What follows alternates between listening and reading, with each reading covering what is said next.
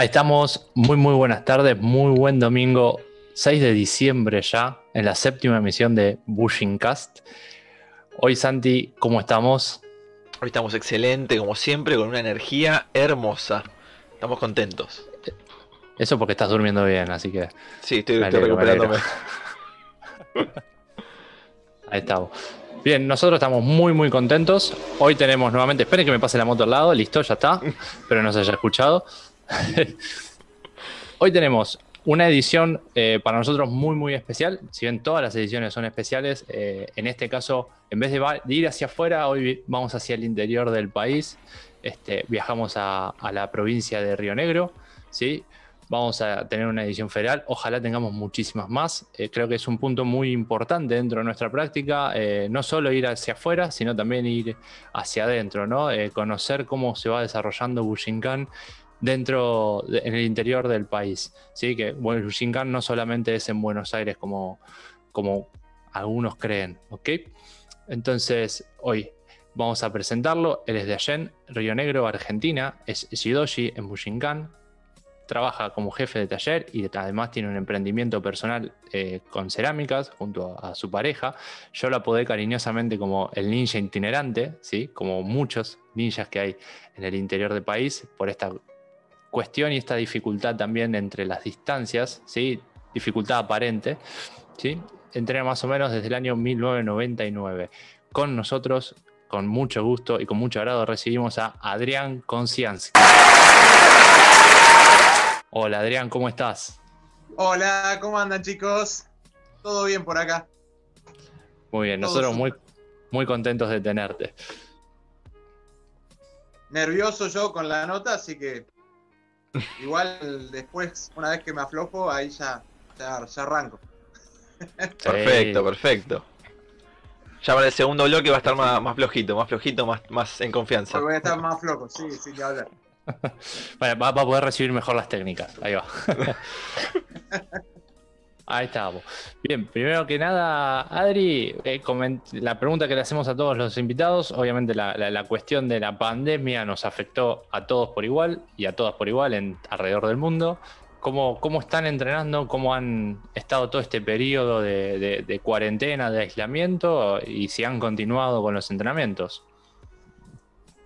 Eh, sí, o sea, la verdad lo que es la cuarentena afectó bastante eh, acá en Allen eh, pegó bastante por el lado de que, qué sé yo, del lado personal, eh, pegó bastante, le agarró a gente conocida, gente amiga, familiares, y por ese lado estuvo heavy. gente del barrio que veías todos los días y ahora no está más, y estuvo heavy esa parte, ¿viste? y bueno, como todo el mundo, a principio de, de la cuarentena, viste que era una incertidumbre, o sea, nadie sabía qué, pasaba, qué onda. Y entonces dije, bueno, hay que empezar a entrenar igual.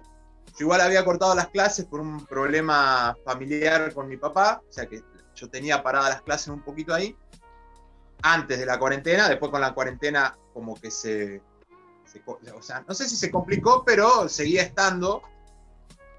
Eh, y bueno, la otra realidad es que también ves que a un montón de gente le hacía falta ese algo, ese salir a entrenar, en el caso nuestro, eh, qué sé yo, para mí el entrenamiento es el antidepresivo más grande que tenemos, el, entrenamiento, o sea, estás mal y anda a entrenar, estás bien, anda a entrenar, eh, porque genera un montón de cosas eh, muy copadas adentro.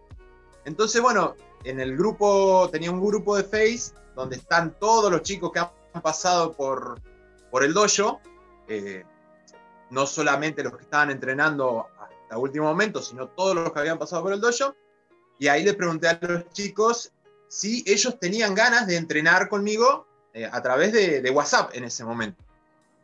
Y muchos me dijeron que sí, que tenían ganas de entrenar, que se sentían mal, que estaban encerrados. Y bueno, y ahí empezamos eh, a entrenar por WhatsApp. Eh, yo lo que hacía era videos y se los iba mandando. Eh, se ve que todo el mundo empezó a hacer lo mismo porque WhatsApp empezó a achicarle el, tamaño de los videos que podías mandar. Entonces llegó un momento que ya WhatsApp no podía no podía mandar ningún video, o sea, era algo muy rápido y no podía explicar.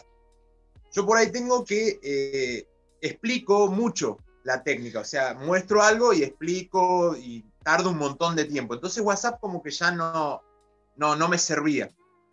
Y bueno, ahí pasamos a lo que es el Zoom. Primero probamos con el Jitsi Meet, no nos convenció mucho, se colgaba, se caía mucho, y después directamente ya pasamos al Zoom y empezamos a hacer clases por Zoom. Eh, empezamos a hacer clases por Zoom, eh, hicimos varias clases abiertas, o sea, al principio del año fueron siempre clases abiertas para todo el mundo.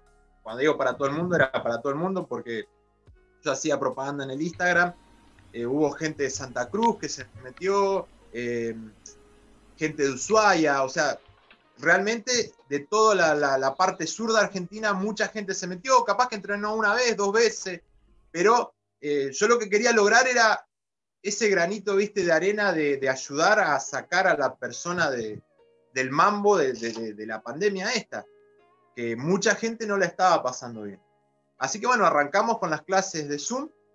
Eh, por ahí si te fijas en un, con las clases Zoom y con el canal de YouTube, porque yo tampoco tenía, o sea, tenía un canal de YouTube donde subía las propagandas chiquititas cada tanto para publicar después en el Face, pero nunca le di mucha importancia a las redes, ¿sí? Le di mucha importancia a las redes y esto me obligó a meterme más en las redes, a, hacerlo de YouTube, a, poner el canal más o menos eh, en línea, digamos, con Instagram lo mismo. Si vos te fijás, mi Instagram empieza a principio de año. Antes de eso, el dojo no tenía Instagram. Eh, arranca junto con esto. Eh, y me da risa porque en uno de los primeros videos del canal de YouTube vas a ver que yo tenía el, celular cuando hacía la clase, lo tenía apoyado en un cartón de huevo. Y se ve, se ve clarito el cartón de huevo ahí en el medio de la clase. Eh, de fondo, ¿viste? O sea, en los pies tenía el cartón de huevo. Eh, después ya fuimos evolucionando, fuimos evolucionando con el trípode, eh, un amigo me prestó un micrófono y bueno, fuimos eh, evolucionando un poquito y ya fue saliendo mejor todo lo que era la, la, parte de grabación y demás. Aprendí a editar, que no tenía idea cómo se editaba un video, o sea, tenía una mera idea, pero bueno, ya ahora aprendí a editar bien, aprendí a ponerle cositas a los videos que antes no sabía, así que re bien por ese lado. Se, funcionó muy bien. El tema del entrenamiento funcionó muy bien. Te convertiste en un millennial. Eh, Uy, perdón que interrumpo, que hay un poquito de... Ni hablar. ni hablar, es así, es así. Porque posta, yo no, no, le daba no le daba bola a lo que es Instagram y eso. El Facebook tampoco, o sea, subía algo cada tanto pero nada más, no, no, no le daba la importancia esa, ¿viste? Así que estuvo bueno por ese lado, porque las clases pudieron seguir, eh, y ahora siguen, ahora sigo dando por Zoom las clases. Eh, del lado mío me, ayudó un montón porque pude empezar a tomar clases yo con, con de Buenos Aires, que para mí antes eso, ver a un Shihan todas las semanas, para mí era eh, algo imposible casi, ¿viste? Eh, y a un precio reaccesible, o sea, empecé a tomar clases con Ale, empecé a tomar eh, clases con Jualma, y estuvo excelente, o sea, a mí me pareció por ese lado de la pandemia, viendo el lado positivo de la pandemia, ¿viste? Eso, que como que se abrió un mundo por el lado del Zoom muy, muy copado, el lado virtual, que si lo sabes aprovechar está re bueno. También un montón de gente después vino y me dijo, mirá, la verdad, no me gusta Zoom, no sigo haciendo las clases porque no me gusta Zoom. Cuando empecemos a hacer las clases eh, en carne y hueso otra vez, eh, arranco, dice, pero no me gusta Zoom. Y es re válido, o sea, es muy válido eh, esa parte. Pero también el tema de, adaptarse, ¿no? De, aprender a adaptarse sobre la marcha creo que es súper importante para, para el arte para lo que es nuestro arte, desde sus inicios, desde sus raíces, es adaptación sobre adaptación. Y esto fue una adaptación que tuvimos que vivir todos a nivel mundial. Y lo bueno que nos pudimos adaptar bien, creo yo.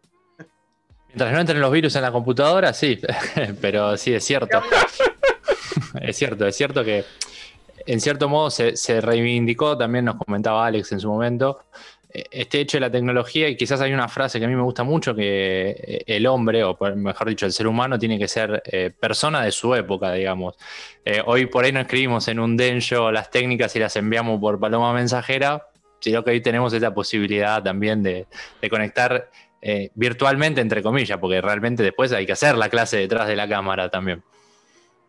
No, ni hablar, hay que hacerla, hay que, moverse, o sea, todo, ¿no? O sea, una clase, para mí la clase en Zoom era lo mismo que la clase normal.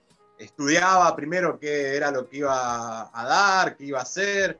Y bueno, ahora lo que pasó con Zoom más que nada, que volvimos a sacar todo lo que era armas largas, eh, mucho kata, practicar el kata, tratar de, hacerlo bien, de que las rodillas estén bien, tratar de enseñar a los chicos eso, ¿no? De, autocorregirse, ya que yo no estaba ahí para corregir y decir, poné derecha la rodilla, poné derecha la espalda, el brazo así, eh, que, que, esos solos aprendieran a corregirse. Eh, eso estuvo bueno, no sé si se logró, eh, pero estuvo bueno por ese lado, ¿viste? Por lo menos de mi parte, yo aprendí también mucho de eso, de, corregir esos detalles. Que por ahí en el dojo sí está el, instructor que te está rompiendo las bolas con eso de eh, la rodilla, la rodilla, la espalda. Y acá no tenía nadie, sos vos con una pantalla y bueno, tratando de, hacer lo mejor que podés, ¿viste? Claro, quizás también es, es bastante duro, pues es prácticamente como verse al espejo. Exacto. Acá, en el, en el chat te preguntan eh, ¿para cuándo vuelven las clases presenciales? Así te meten un poco de presión para volver. Bien. Yo creo que ya el año que viene arrancamos con las presenciales de nuevo, así que yo creo que ya enero vamos a hacer algo de presencial. No sé si todo el tiempo, pero vamos a hacer algo del presencial en enero. Eso seguro. ¿Cómo están los casos allá? Eh, no sé qué decirte con eso. Eh, es muy raro, ¿viste? De golpe y porrazo los casos estaban acá arriba, de golpe y porrazo se abre el turismo, entonces los casos bajaron acá. Okay. Entonces, no sé qué decirte de, realmente con eso. Que el hospital acá, por lo menos acá en Allen y en la zona, estaban todos saturados, saturados, es cierto. Eh, eh, es, una verdad grande. Estaban muy saturados, muy colapsados todos los hospitales. El hospital de Allen no tenía lugar para poner más gente. Eh, así que por ahí quedaba fuera mucha gente con otro tipo de, enfermedad o, lo que fuese, que no era coronavirus, y quedaba fuera. Y había que llevarlos a hospitales de otras ciudades bastante más allá que, antes se solucionaba algo acá, ¿viste? Mm, claro. bueno. Ahí estamos. también, este, que hablamos de eh, esto que desarrollaste en la tecnología, también hiciste algo parecido a lo que hacíamos, eh, que empezamos a hacer nosotros. Nosotros obviamente empezamos mucho después. De hecho, lo, lo he visto en la entrevista con Ale García, nos comentaste que tenés un proyecto con respecto a eso, eh, sobre este también ciclo de entrevistas. Sí, sí, sí, sí. Mi idea justamente de las entrevistas, la, primera, bueno, se la hice a Ale porque eh, Ale es mi maestro, lo quiero muchísimo y dije, nada, la primera tiene que ser con Ale. Y para contar un poco la historia de Ale, ¿viste? Mm. Por eso me, me copó mucho la idea de ustedes también, porque están contando la historia de gente común, por decirlo de alguna manera. No sé si la palabra es común, porque. Pero no, no, no, son las superestrellas, no es que decís, bueno, le voy a ir a hacer una nota a Pedro Fleita, que estaría buenísimo hacerle la nota a Pedro Fleita. Pero es como algo que vos vas a la superestrella, ¿viste? Eh, entonces, eso me copó mucho del programa de ustedes, de los, de los primeros que vi. Eso, que es le, hago la nota a un compañero, a un Shihan, pero que tampoco es la superestrella de todo el mundo, que conoce todo el mundo. Y eso me pareció recopado. Y yo por mi lado quería hacer lo mismo, en realidad quiero hacer lo mismo, quiero seguir con eso, pero abierto más que nada a las artes marciales en general en, en las ciudades pequeñas y en los pueblos pequeños. Por ejemplo, acá hay un profe de karate que está desde siempre, entonces mi idea es seguir con este profe de karate, hacerle una nota. Por X motivo eh, no lo he podido hacer, pero está dentro de mis planes hacerlo. Incluso fue profesor mío de karate, pues yo hice karate un año cuando era muy chiquito, hice karate, eh, pero por eso me gustaría seguir con esto, ¿viste? De, buscar en los pueblos quién fue el que trajo el arte marcial, cualquiera, un arte marcial X, a ese lugar, a ese pueblo, a esa ciudad, y que se quedó ahí a remarla, porque la verdad, eh, yo creo que para cualquiera, esto no es indiferente el tamaño de la ciudad, pero para cualquiera que abra un dojo, es ir y remarla, y remarla, y remarla, y remarla, que no viene gente, que sí viene, que... O sea, entonces como sacar a luz esas cosas. Y, no tan solo de Bushinkan, sino de de todo en general, de, las artes marciales en general. Ese por lo menos es mi, una de mis ideas eh, con las entrevistas esas. Ah, la verdad que estamos eh, con ganas de, que así suceda, porque obviamente el budo prácticamente es universal, este, va más allá de por ahí también de Bushinkan, pero bueno, es como que está ese lenguaje universal y es súper, súper interesante un poco lo que hablábamos también en su momento de, cómo la persona representa el arte marcial y cómo el arte marcial representa en la persona, como ese, esa doble, ese doble simbolismo, digamos. Sí, ni hablar, tal cual. Así que vamos con, con, esa pregunta. ¿Cómo empezaste en Mushinkan? ¿Cómo, ¿Cómo arrancaste? ¿Cómo arranqué en Mushinkan? Eh, bueno, en Bushinkan yo arranqué en el año 99, en septiembre, octubre más o menos, no me acuerdo cuál de los dos meses, pero fue por ahí. Y arranqué en realidad, eh, yo empecé en el 99, empecé a estudiar en el Neuquén. ¿sí? Yo fui a una escuela técnica, hice mis, mis primeros tres años en Allen y después me fui a hacer la especialización a Neuquén como maestro mayor de obras. Entonces en el 99 empecé a cursar en Neuquén el secundario. Iba con un amigo de acá de allí. Eh, y, bueno, siempre en realidad estuvimos metidos con el tema de las artes marciales, siempre, eh, qué sé yo, mirábamos TV Artes Marciales que lo daban por el América, por el América Sport, daban TV Artes Marciales, un programa que conducía un profe de taekwondo que mostraba las artes marciales de todos lados, o sea, de Buenos Aires todas las artes marciales, que para nosotros eran todas nuevas, decíamos, no, qué loco, qué sé yo. Y estábamos remetidos en la onda esa. Y bueno, mi amigo encuentra un cartel que decía, venía a practicar eh, ninjutsu. Ninjutsu eh, de Togakure todavía decía en ese momento el, cartel, ¿viste? Y yo le decía, no, boludo, ¿qué vamos a ir a hacer ninjutsu? Eso es mentira, te están cagando. O sea, no existen los ninjas. Los ninjas existen en las películas yankee de los 80 no me vengas con que eh, vamos a hacer ninjutsu, eso es mentira.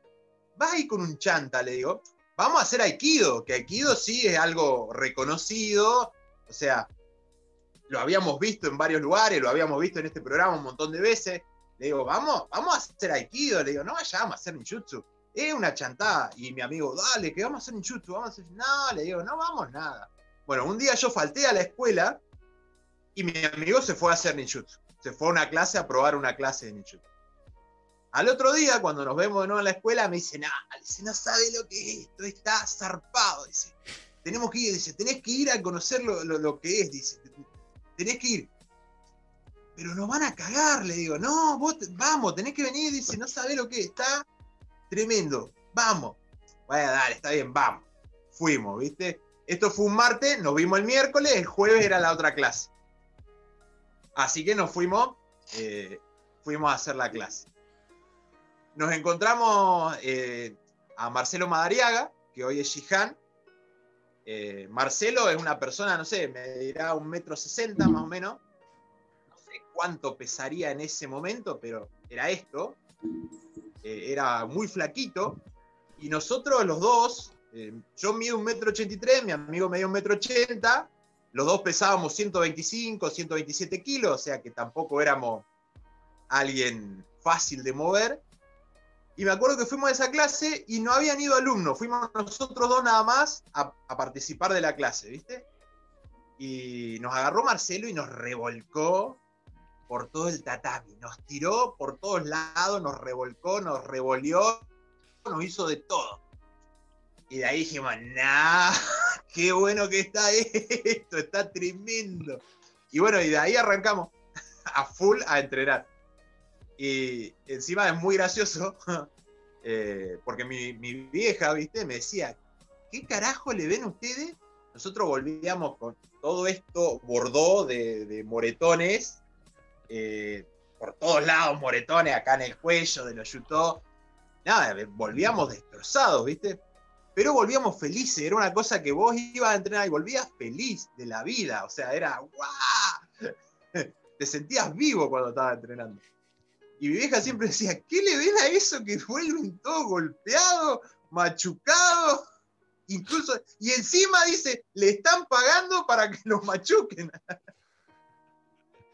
Y tenía razón, pero bueno, eh, era nuestra pasión. Ahí, ahí descubrí lo que era la, pasión de, de Bushinkan, o sea, la, pasión por el entrenamiento y por el, por el arte, por el arte en sí que que te cambia la vida, o sea, te cambia la vida, quieras o no, te cambia la vida el arte. Así que es tremendo. Así que así arrancamos en el 99 con mi amigo. El amigo que, por cuestiones de seguridad, eh, queda en el anonimato el nombre. Ni hablar. Este. amigo hasta hoy, eh, hasta hoy seguimos siendo amigos. Eh, eso no cambió. Eso no cambió, pero él dejó de entrenar en el 2002, si no recuerdo mal, o 2001 2002, 2002, dejó de entrenar. Pero bueno, la mitad sigue estando intacta hasta el día de hoy. Así que con eso seguimos. Perdón, yo quería hacer una pregunta muy, muy al, detalle. ¿Te recordás puntualmente que viste esa primera clase? Porque me da mucha curiosidad. Eh, la verdad, no. No me acuerdo qué vimos. Me acuerdo que ese año eh, en el dojo se estaba viendo Kukishinde. Es lo único que sé. Pero ¿qué vimos? Ni idea. Yo lo único que sé es que veía el techo, porque era muy gracioso. porque de golpe y porrazo lo estabas mirando así a los ojos y de golpe estabas así mirando el techo y vos decías, ¿qué pasó en el medio? Porque no me enteré qué pasó en el medio. Escena cortada. En el medio, desconozco. ¿Qué? Anotame la patente. Ni hablar, ni hablar. Eso era lo que, lo que sabíamos, ¿viste? Nada más. Y, bueno, eh, fue un entrenamiento bastante particular porque nosotros en el dojo habremos entrenado, en el dojo dojo, digamos, en el dojo físico, por decirlo así, habremos entrenado como unos tres meses, más o menos, tres, cuatro meses, que fue donde aprendimos a rodar y a caer. Una vez que aprendimos a rodar y a caer, empezamos a ir a la casa de, Marcelo, ¿sí? de, nuestro instructor. Y empezamos a entrenar directamente en la casa de él. Y me acuerdo que entrenábamos en un pedacito de cemento que había, o sea, ya no había colchoneta, era un pedazo de cemento de 2x2 que él tenía en el patio, y entrenábamos ahí. Y él nos revoleaba ahí, caíamos, hacíamos todas las técnicas ahí arriba. Eh, por ahí, esto también está muy bueno contarlo, los días de lluvia, eh, lo que hacía era corría todos los sillones de la casa y nos poníamos a entrenar en el, living. Eh, así que no, e, esa, esa, parte es tremenda. Y después eh, lo que hacíamos, íbamos a entrenar mucho al río. Hacíamos mucho entrenamiento en el río directamente. Porque él vivía a unas cuadras del río, entonces nos íbamos directamente al río y entrenábamos en el río a full a full a full en el río. Mucho, mucho entrenamiento en la eh, naturaleza. Aparte, Neuquén tiene zonas eh, naturales muy lindas. Sí, por suerte sí. Teníamos un lugar ahí que era hermoso, espectacular. Y entrenábamos ahí a full, a full, a full. Eh, con decirte que, bueno, los días por ahí normales de, semana, que es un martes, un jueves, entrenábamos en la casa. Pero si era un sábado, nos íbamos a entrenar al río. Y los entrenamientos del río duraban cuatro horas, cinco horas. Eran una, eran una burrada realmente lo que duraban esos entrenamientos. Era buenísimo, buenísimo. Salías roto, reventado, era excelente. O sea, a mí me encantaba, por lo menos éramos muy felices con eso. Así que estuvo muy bueno. ¿Cuánta, ¿Cuánta gente había en el dojo en ese momento? ¿O en esos comienzos?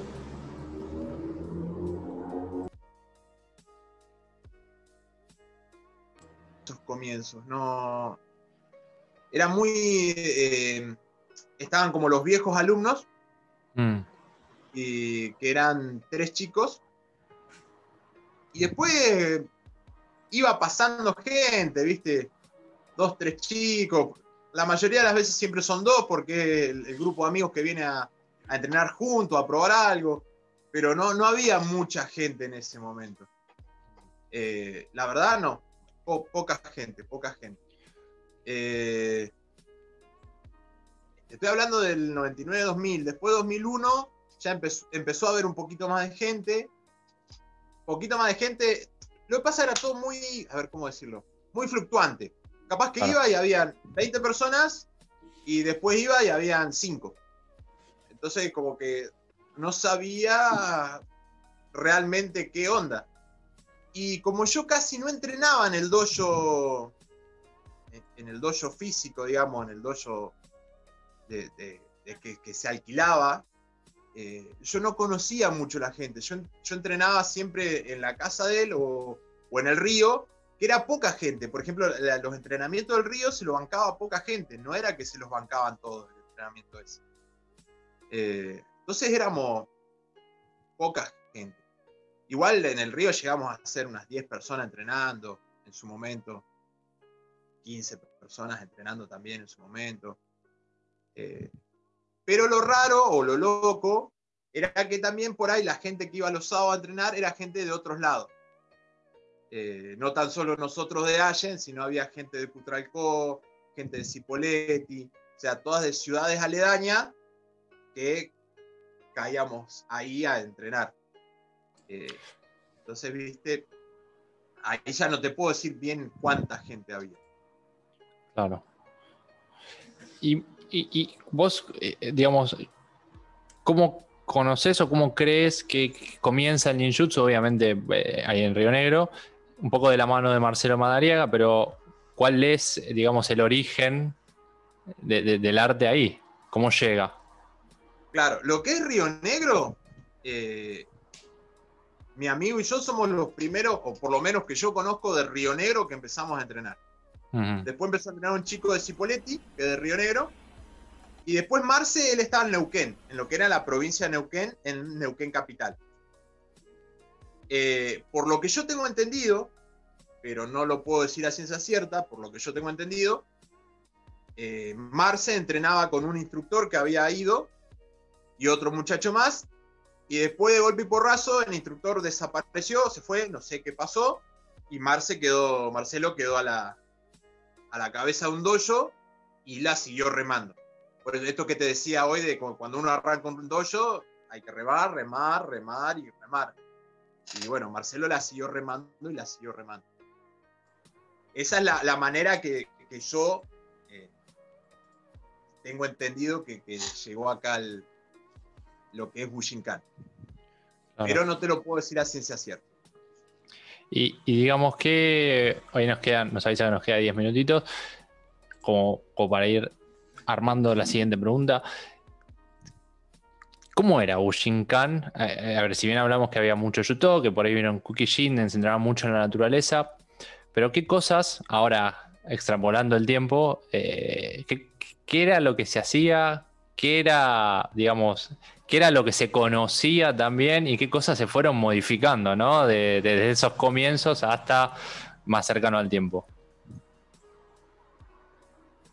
Y era, era distinto, o sea, era muy básico, muy básico, eh, con mucho delay con Buenos Aires, con mucho delay con Buenos Aires, o sea, Buenos Aires manejaba una información que nosotros acá no nos llegaba, salvo que alguien de acá fuera a Buenos Aires. Que, tengamos en cuenta lo que era en realidad, era iba hacia un seminario y volvía, y después con eso tiraba todo el año, con lo que había visto en un seminario. Eh, entonces, lo que teníamos acá era, cuando arranqué, era muy básico. No era malo, pero era básico. ¿sí? Teníamos el Quijón, que por ahí, ahí eh, escuchando la nota de Esteban, que Esteban decía que ellos entrenaban el Quijón y cuando volvía un, alguien de, de, Japón lo cambiaba decía, no, lo estábamos haciendo mal, hay que hacerlo así. Bueno, acá pasaba lo mismo. Nada más que con alguien que iba a Buenos Aires, que en este caso era Marcelo que iba a Buenos Aires, volvía y decía, eh, muchacho, eh, no era así, vamos a hacerlo de nuevo. Y así, un montón de cosas, ¿viste? Eh, costaba mucho por ese lado. incluso el tema de las pronunciaciones, de los nombres. teníamos poco y nada de lo, de lo, que era la pronunciación, los nombres de las técnicas nada. O por ahí muy errados, o por ahí muy mal dichos, porque era lo que se había escuchado, de lo que se había escuchado, de lo que se había escuchado. O sea, ni siquiera lo teníamos, lo habíamos visto escrito, era eh, un teléfono descompuesto en el nombre, ¿viste? Incluso es más, eh, mi amigo el otro día charlando, que le muestro la foto de Ferraro, que cuando vino Ferraro la, primera vez acá a la zona, que fue en el año 2000, eh, él lo que hace nos corrige el Shikin Haramitsu Daikomyo, porque nosotros no, no, lo decíamos correctamente, o sea, decíamos algo que sonaba parecido, pero no estábamos diciendo eso.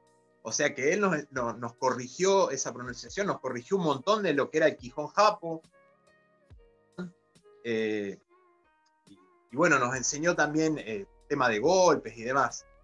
Eh, me acuerdo que también vimos tanto, tanto Jutsu, vimos algunos Kamae, eh, pero así, viste, todo muy,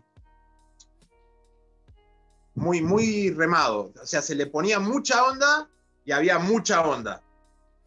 Y había mucha onda. Eh, porque incluso eh, hasta el tema de, comprar armas y demás era carísimo. Los lugares que acá habían especializados para comprarte el traje nomás te asesinaban con el, precio de los trajes. Eh, así que todos teníamos una chaqueta hecha por alguien. En el caso mío me la hizo mi, mi mamá. Mi mamá me hizo la chaqueta para el primer seminario de, Daniel Hernández. Cuando vino Daniel Hernández por primera vez, mi vieja agarró y me hizo la chaqueta y fui con mi chaqueta nueva a entrenar. Pero de ese vamos, ¿viste? O sea, era todo muy caro. Boken, llegaba Boken, nada más, olvídate de Shinai, olvídate de, otras armas. Eh, entonces lo que nos, pasaba a nosotros era que hacíamos todo.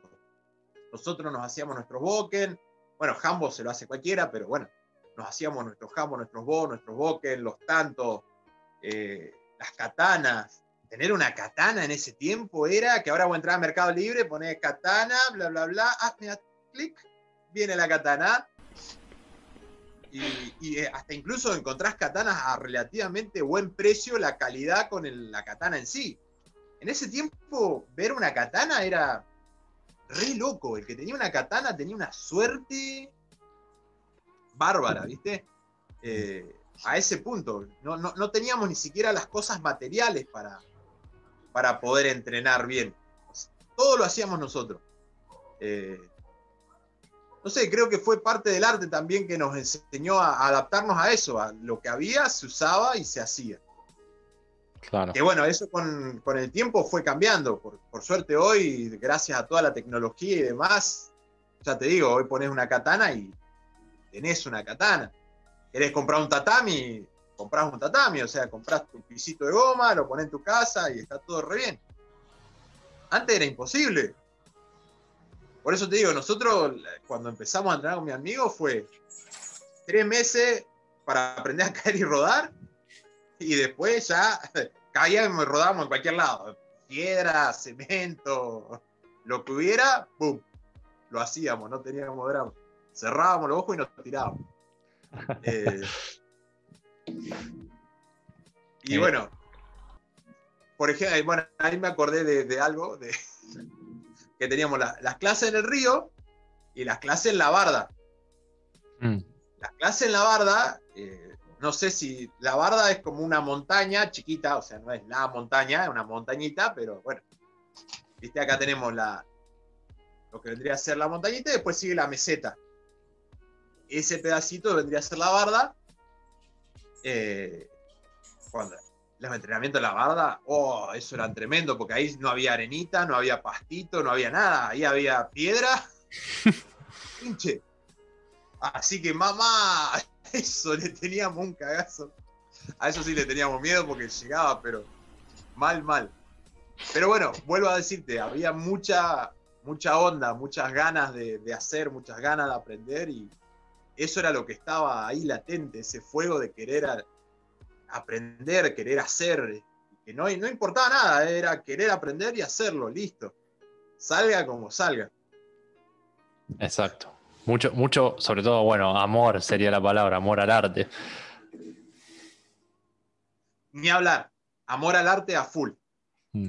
A full, a full. Ahí está. De una.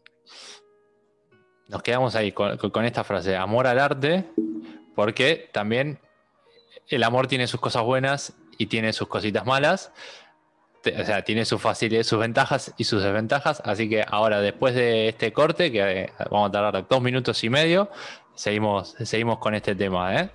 Perdón, aprovecho a mandar, te manda Nadri un saludo. Pablo Llanazo, mi maestro, te manda un saludo, dice que te manda un abrazo fuerte y que fue muy lindo compartir el entrenamiento con vos en Japón. Oh, muchísimas gracias. Sí, estuvo buenísimo. de estar con Pablo en Japón fue muy bueno.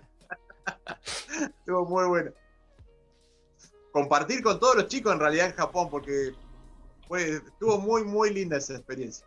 Muy linda. Perfecto. Volvemos después del corte, muchachos. Hasta luego. Estamos de vuelta. Habíamos hablado del tema amor, de sus cosas buenas, sus cosas malas y obviamente cómo encontramos el equilibrio, ¿no? Qué, difícil eh, dentro de, yo le digo que no es un sentimiento el amor, sino que es una acción, es un verbo, es algo que hay que saber hacer eh, o hay que aprender a hacer y obviamente mejorar. Pero bueno, no importa, esas son cuestiones mías, no se, no se enrollen. Lo que, les, lo que íbamos a hablar un poco, dentro de estas, digamos, de este delay que hay entre, obviamente, Buenos Aires, Japón y Buenos Aires y el interior del país, eh, quizás un tema muy importante o un tema que siempre resuena de alguna manera es el tema de, ok, entro al Bushinkan, empiezo a entrenar eh, todos los días o tantas veces por semana, tantas horas, dedico mucho tiempo, dedico dinero, esfuerzo, y después, ¿cómo, cómo, cómo voy creciendo? ¿Cómo se ve reflejado mi progreso? ¿Sí? Nosotros tenemos graduaciones, digamos, sucede, sucede por ahí no tanto ahora, pero sí antes sucedían habitualmente las graduaciones, había exámenes, no había exámenes, eh, cada tanto ¿Cada cuánto iba sucediendo eh, este avanzar eh, de una manera más eh, explícita en el entrenamiento? Bueno, el tema de las graduaciones acá, acá y en todos lados, o sea, todo lo que fue el interior del país, porque, bueno, tengo, gracias al Facebook, conocí gente de Misiones, por ejemplo, de Buchincan, gente, la gente de Mar del Plata que, entrenaba conmigo en su momento, también a todos nos pasó lo mismo, eh, que las graduaciones eran una vez cada muerte de obispo, o sea, una vez cada dos, tres años se hacía examen y se graduaba, pero no, no era una cosa constante el tema de la graduación. Eh, no sé, yo creo que mi primera graduación, o sea, mi primer examen lo habré tenido en el 2005, capaz, por ahí, no sé. No, no me acuerdo bien en qué fecha, pero fue ahí, o sea, en, e, ese momento. Y bueno. Eh, Perdón, o sea, seis años después de que empezaste a entrenar, tuviste tu primer examen. Eso te iba a preguntar. Claro, yo sí, yo por mi parte sí, Hubo, hubo examen, me acuerdo en el 2001, cuando vino Daniel por primera vez a, Neuquén, hubo examen, pero a mí no me, no me dejaron participar del examen porque sería como que era muy nuevo. O, no sé, pero no pude participar de ese examen. Entonces pasó de largo. Y, y bueno, tuve mi primer examen en 2005, si no me equivoco, que también fue lo que pude pagar en ese momento. Rendí octavo Q, ¿me acuerdo? Porque el, presupuesto me llegaba a octavo Q, entonces fui, rendí octavo, pagué y rendí octavo. Eh, después, 2007, creo, si no me acuerdo, estoy medio ahí, volví a rendir, rendí cuarto, cuarto Q. Eh, también misma situación, o sea, el, problema ¿viste? Del, efectivo siempre, siempre es una limitante, por más que uno no quiera, limita. Mm. Eh, así que bueno, eh, si no recuerdo mal, fue cuarto Q que rendí y, ahí seguí hasta el 2009 que rendí el, el Shodan. En el 2009. Eh, igual, personalmente, para mí, el, tema de la grabación, el cinto es para atarte el pantalón y que no se te caiga. Después no sirve para otra cosa. Eh, la graduación. Pero bueno, eso es mi, idea, ¿no es cierto? Pero también veo, yo ahora del lado, del lado de instructor, que por ahí los chicos que empiezan a entrenar, como que necesitan eso. O sea, necesitan decir, bueno, estuve entrenando todo el año, necesito como demostrar, no sé si demostrar la palabra o eh, ver que todo eso que hice este año valió para algo. Porque algo está muy inculcado en la sociedad. Perdón, algo como más tangible decimos, ¿no? Se van porque no ven progreso en ellos, porque no, no, no hay un cinto que lo avale. O sea, es poca gente la que cree que el cinto es para atarse el pantalón y nada más. No sé si me explico. Sí, sí. Eh, eh, yo por el lado de instructor lo veo y creo que. Sí, Santi. Te no, digo, eh, lo que te decía, que por ahí necesitan como algo más tangible hasta que empiecen a interiorizar ese concepto de el cinturón es para atarse el, pantalón, como decís vos, según tu línea de, enseñanza. Sí.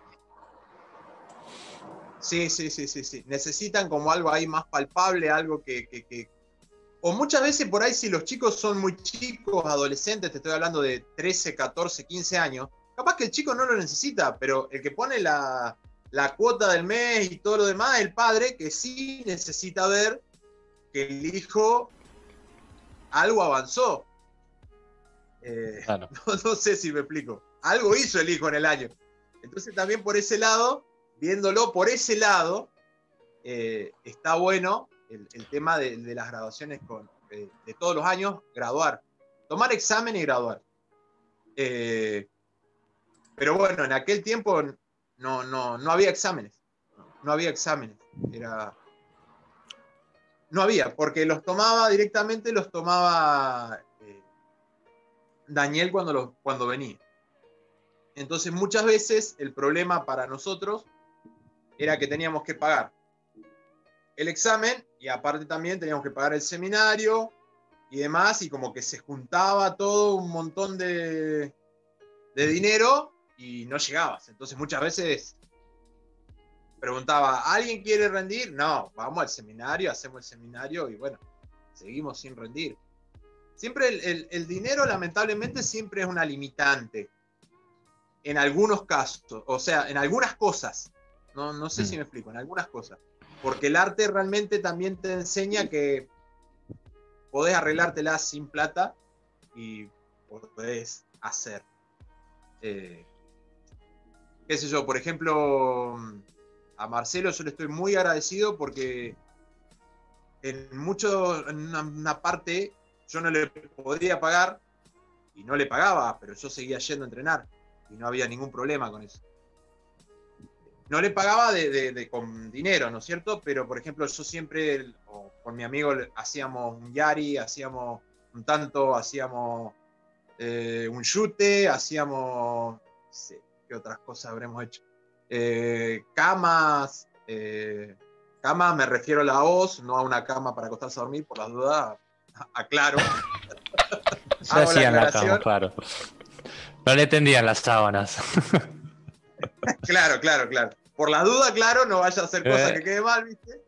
pero bueno, nuestra manera de, de, dar algo a cambio por ese entrenamiento era esa la manera.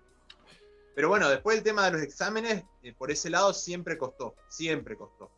Y ya te digo, eh, yo por ejemplo hablando con un chico en misiones me decía lo mismo, dice, nosotros acá rendíamos una vez cada 3, 4 años con suerte. Y así en muchos lugares, todo lo que es el interior pasó mucho, mucho, mucho pasó eso. Eh, por lo menos en su momento. Ahora creo que ya no. Pero bueno, porque toda esa gente que estuvo al principio, ya hoy por hoy tiene otra graduación y, puede tomar los exámenes, ¿no es cierto? Eso también cambió. O sea, acá cambió eso. Ahora hay gente eh, que está, está preparada, ya tiene una graduación y demás, tiene una trayectoria, una historia y puede tomar los exámenes y demás. Mm. Eh, sí, Igual también yo creo mucho. Sí. No, perdón, que quería como que hacer la aclaración para quien nos esté viendo y no, no pertenezca a Bushinkan. Dentro de los rangos de instructores, digamos, del primero al cuarto dan, lo que se conoce Shidoshi Ho, o instructor bajo supervisión, es un instructor que no otorga grados, sino que los grados, o las, las graduaciones, bien digo, este, se, otorgan de los instructores que son del quinto Dan en adelante. ¿sí? A partir del quinto Dan eh, se transforma esa persona en Shidoshi y ya tiene la facultad para graduar, obviamente siempre hasta la graduación eh, igual a la que pertenezca. Por ejemplo, un quinto Dan no puede entregar un sexto Dan a, un estudiante, por ejemplo.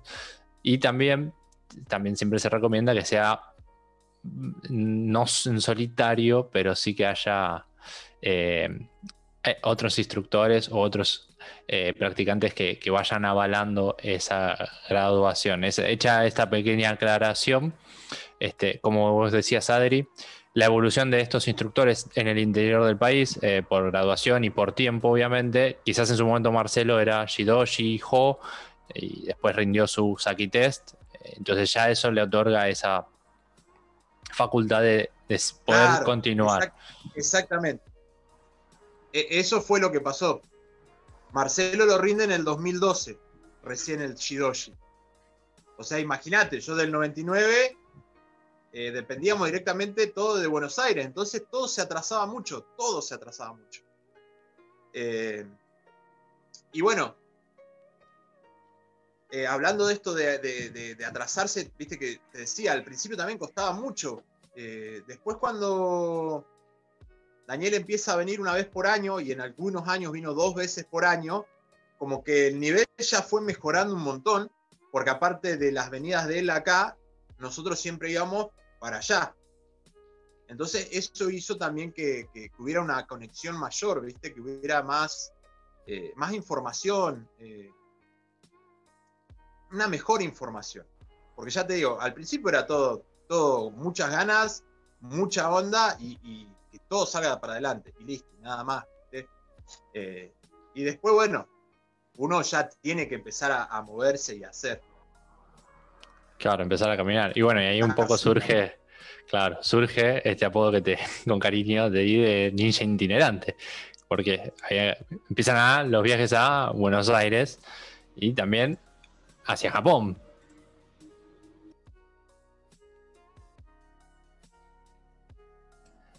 Sí.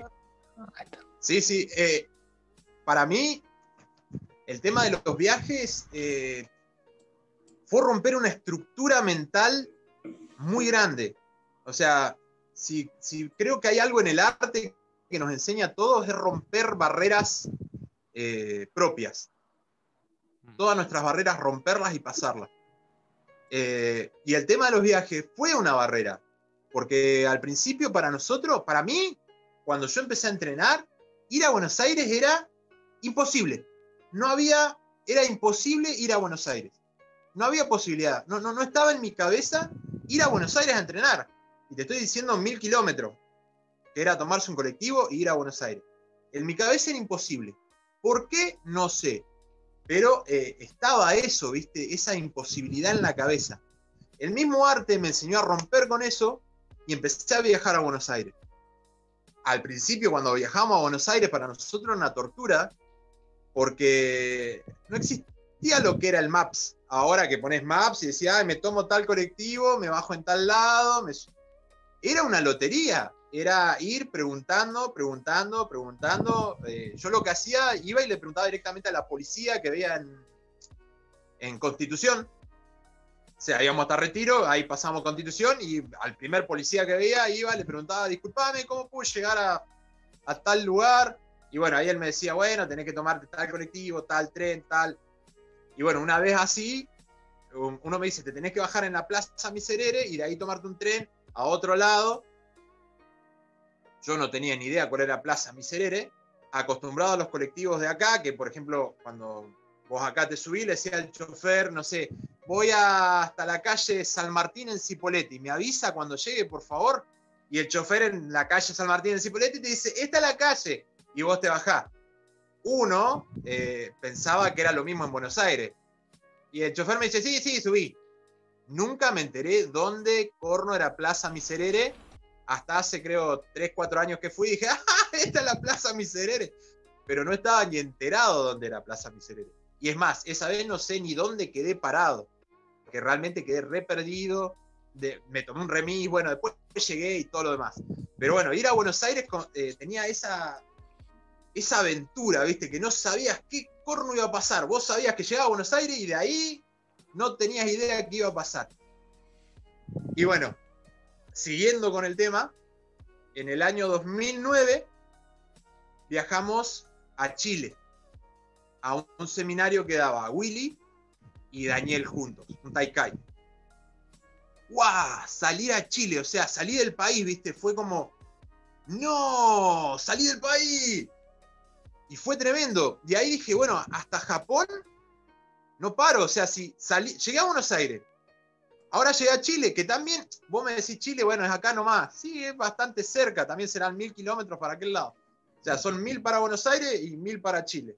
Eh, pero romper esa estructura en la cabeza eh, es tremenda. Y ahí dije, hasta, hasta Japón no se para. Y bueno, salió lo del viaje a Japón en el 2012. Que eso me acuerdo que salió la idea del viaje a Japón a principio de año. Y ahí yo le dije, sí, yo me voy a Japón. Punto. A principio de año dije, sí, me voy a Japón y me voy a Japón y me voy a Japón. Y no, no hay otra, no hay vuelta de tuerca que darle al asunto, me voy a Japón. Así tenga que ser nadando. Ya estaba, ya estaba metido en la cabeza Japón, ¿viste? Eh, así que bueno, y ahí salió el primer viaje a Japón. Ese primer viaje a Japón, la verdad, eh, lo hice con ayuda de muchísima, muchísima gente. O sea, viajé yo, pero atrás mío viajaba un montón de gente también porque me dieron una mano tremenda. Un montón de gente. Eh, por ejemplo, los chicos del Dojo hicieron una rifa para, para juntar plata para que pueda viajar. O sea, yo el viaje ya lo tenía, pero para que me llevaran unos pesos más. Eh, no sé, un amigo me sacó un crédito a nombre de él, yo saqué créditos a nombre mío. Eh, una amiga de mi mamá me ofreció y me sacó un crédito para que me vaya. O sea, muchísima gente me ayudó, mucha, mucha gente me ayudó en ese viaje a Japón. O sea, fue, fue tremendo por ese lado. O sea, yo me pongo a mirar ahora para atrás y, veo toda esa gente que me ayudó y nada, es, hermoso. Y bueno, después fue el hecho de ir a Japón, que fue ah. el paraíso vos llegás a Japón y Japón es el paraíso, el paraíso. O sea, no, no hay otra palabra para Japón. Conocer a los maestros, conocer a los maestros que vos los veías en videos, en VHS, o sea, ni siquiera en YouTube. ¿Entendés? VHS. Eh, y bueno, paréntesis, los videos eso, nosotros teníamos copia de copias, de copias, de copias. Ya lo que veías era un rayón blanco así, de fondo se veía a alguien entrenando. Eh, y ahí tenés por qué los nombres no salían tan mal, o, las técnicas salían tan mal. Ya no se veía nada, no se escuchaba nada. Era tremendo. Eh, así que bueno, llegar a Japón y encontrar a todos esos grosos, esos monstruos, no, no, es, una locura, una locura que, la, emoción y la felicidad que te da estar ahí no, no, no tiene, no, no se puede comparar con nada, o sea, es tremenda, tremenda, tremenda, tremenda. Y... Es tal cual, es llegar a la Meca. No, ni hablar, es llegar a la Meca, es, suelo sagrado, ¿viste? Tocar el hombu, entrar al hombu, es suelo sagrado, es tierra santa eso. Eh, no tiene, no tiene comparación. Y encima ahí en el 2012 era cuando el Hombu, viste, eh, estaba pegado a la estación de Atago y lo iban a derribar y lo iban a pasar tres cuadras más, más para allá, más adelante, unas tres cuadras más adelante. Entonces, eh, feliz de la vida porque alcancé a conocer el Hombu ese, que era el que iban a tirar. Uh, eh, tremendo. Tremendo, tremendo. Y bueno, ahí nos quedamos en el, en el Ryokan de Noda, eh, que estaba ahí a 15 minutos caminando del Hombu. Y eh, esa vez, en el 2012, fuimos justo cuando eh, empezaba el, el Daiko y nos quedamos después del evento.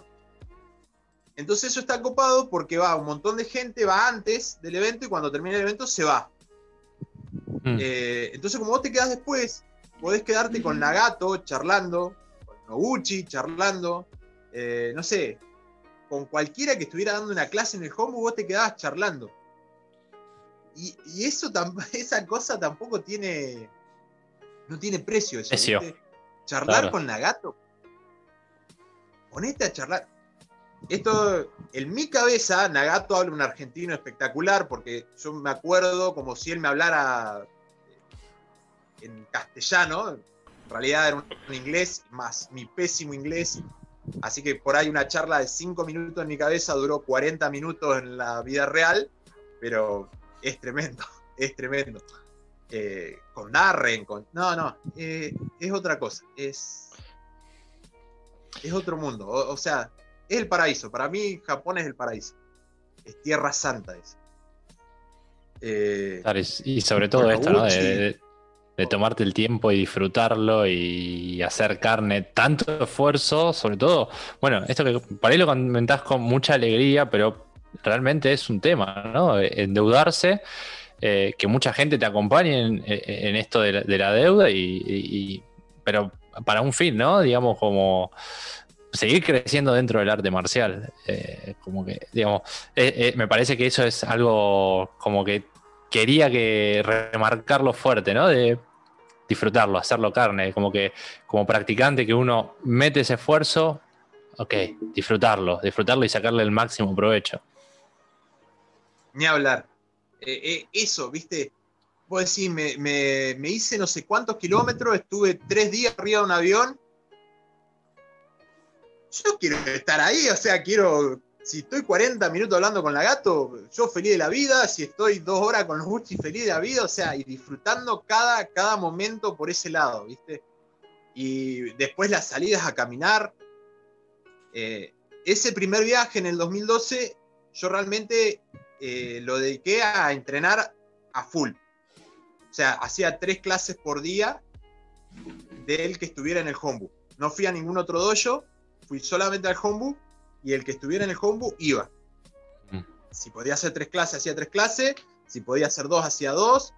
Eh, al único lugar que fui fue a Quijabara. Fui a conocer, pero nada más. Después fue Hombu, Hombu, Hombu, Hombu, Hombu, y ahí, y nada más, ¿viste? Clase con Nagato, Noguchi, eh, Shiraishi, con todos. Eh, Shiraishi, por ejemplo, mucha gente no quiere ir a entrenar con Shiraishi porque Shiraishi tiene una manera muy particular de entrenar, ¿viste? él, él hace todas las técnicas muy despacito y te explica paso a paso todo y hace mucho hincapié en, en el moverse despacio, eh, en la luxación, es muy, muy tranquilo, digamos. Entonces mucha gente no le gusta ir con Shiraishi. Pero bueno, a mí me gustaba justamente por eso, porque el, trabajar despacio, el mover el, peso de un lado a otro, eh, nos explicó cómo rodar de nuevo. O sea, de una manera que yo nunca había rodado y venía, o sea, del 99 entrenando, 2012, y me enseñó a rodar de nuevo. Me volvió a enseñar a hacer, a hacer un kaiten. ¿Viste? esos detalles. Y aparte, otra cosa que vi en Shiraishi, por ejemplo, esa vez, es que, bueno, a nosotros nos explicaba todo así, pero a la que era alumno de él, le daba masa firme. O sea, que vos, vos veías que no era que no podía hacerlo firme, era que a vos te lo explicaba de una manera que vos lo puedas entender. Porque después al alumno de él lo hacía firme, ¿viste? Claro. Eh, así que bueno. Y una anécdota de ese primer viaje, no sé, es con Nagato, que Nagato me, me, llama de buque en ese primer viaje. Ya te digo, eh, en la clase Nagato creo que éramos siete, siete, ocho personas. O sea, nadie. Mejor. Claro. Es lo mejor que te puede pasar, ¿viste? Y bueno, Nagato me llama de buque y me empieza a revolear para todos lados. Y de golpe y porrazo veo que me tira en el lugar, o sea, en el justo en mi centro me zambulle. A lo Takagi. Claro, y y yo hago un kaiten que incluso si vos me decís, ¿te sale un kaiten justo en tu centro? Yo te voy a decir que no.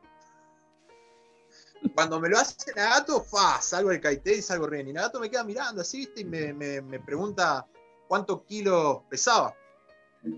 Y le digo, 146 kilos pesaba en ese tiempo, ¿viste? Y agarra y me, había justo un chico, un español, que traducía y me dicen, el español le dice, no, no, no le puedo decir eso. Y Nagato le dice, no, decile, preguntale, preguntale. Bueno, dice, Nagato te pregunta si te puedes limpiar el culo solo. ¡No! Sí, le digo, puedo. Ah, buenísimo, dice. claro, viste, quedás helado, decís, ¿qué onda? ¿Qué pasó? Eh, no, ni hablar, te lo puede preguntar Nagato solamente, o sea, otra persona normal lo mandás a, freír churro. A Nagato, obviamente, le, decís, sí, obvio, puedo limpiarme el culo solo. Eh, entonces, bueno, ahí Nagato lo que me explica, me dice, no, lo que pasa lo, lo sumo no pueden limpiarse solos, necesitan un ayudante para limpiarse. Entonces dice, vos serías muy buen sumo porque tenés una agilidad, mucha agilidad, y tenés buen peso para hacer sumo, pero a la vez tenés mucha agilidad. Eh, y me dice, me gustaría llevarte a una escuela de sumo. Y bueno, nos cagamos todo de risa. Yo le dije, obviamente, le dije, sí, llévame, no tengo drama. O sea, yo estoy en Japón, era, hagan lo que quieran, no tengo problema. y bueno, quedó ahí la charla, quedó ahí la anécdota, ¿viste? Pero bueno, después me decían que Nagato no hace jodas, no es de hacer chistes con esas cosas. Eh, lo que yo tomé como un chiste, en realidad no era un chiste, era una invitación en serio para llevarme en serio a una escuela de sumo. Pero bueno, yo no lo pude interpretar.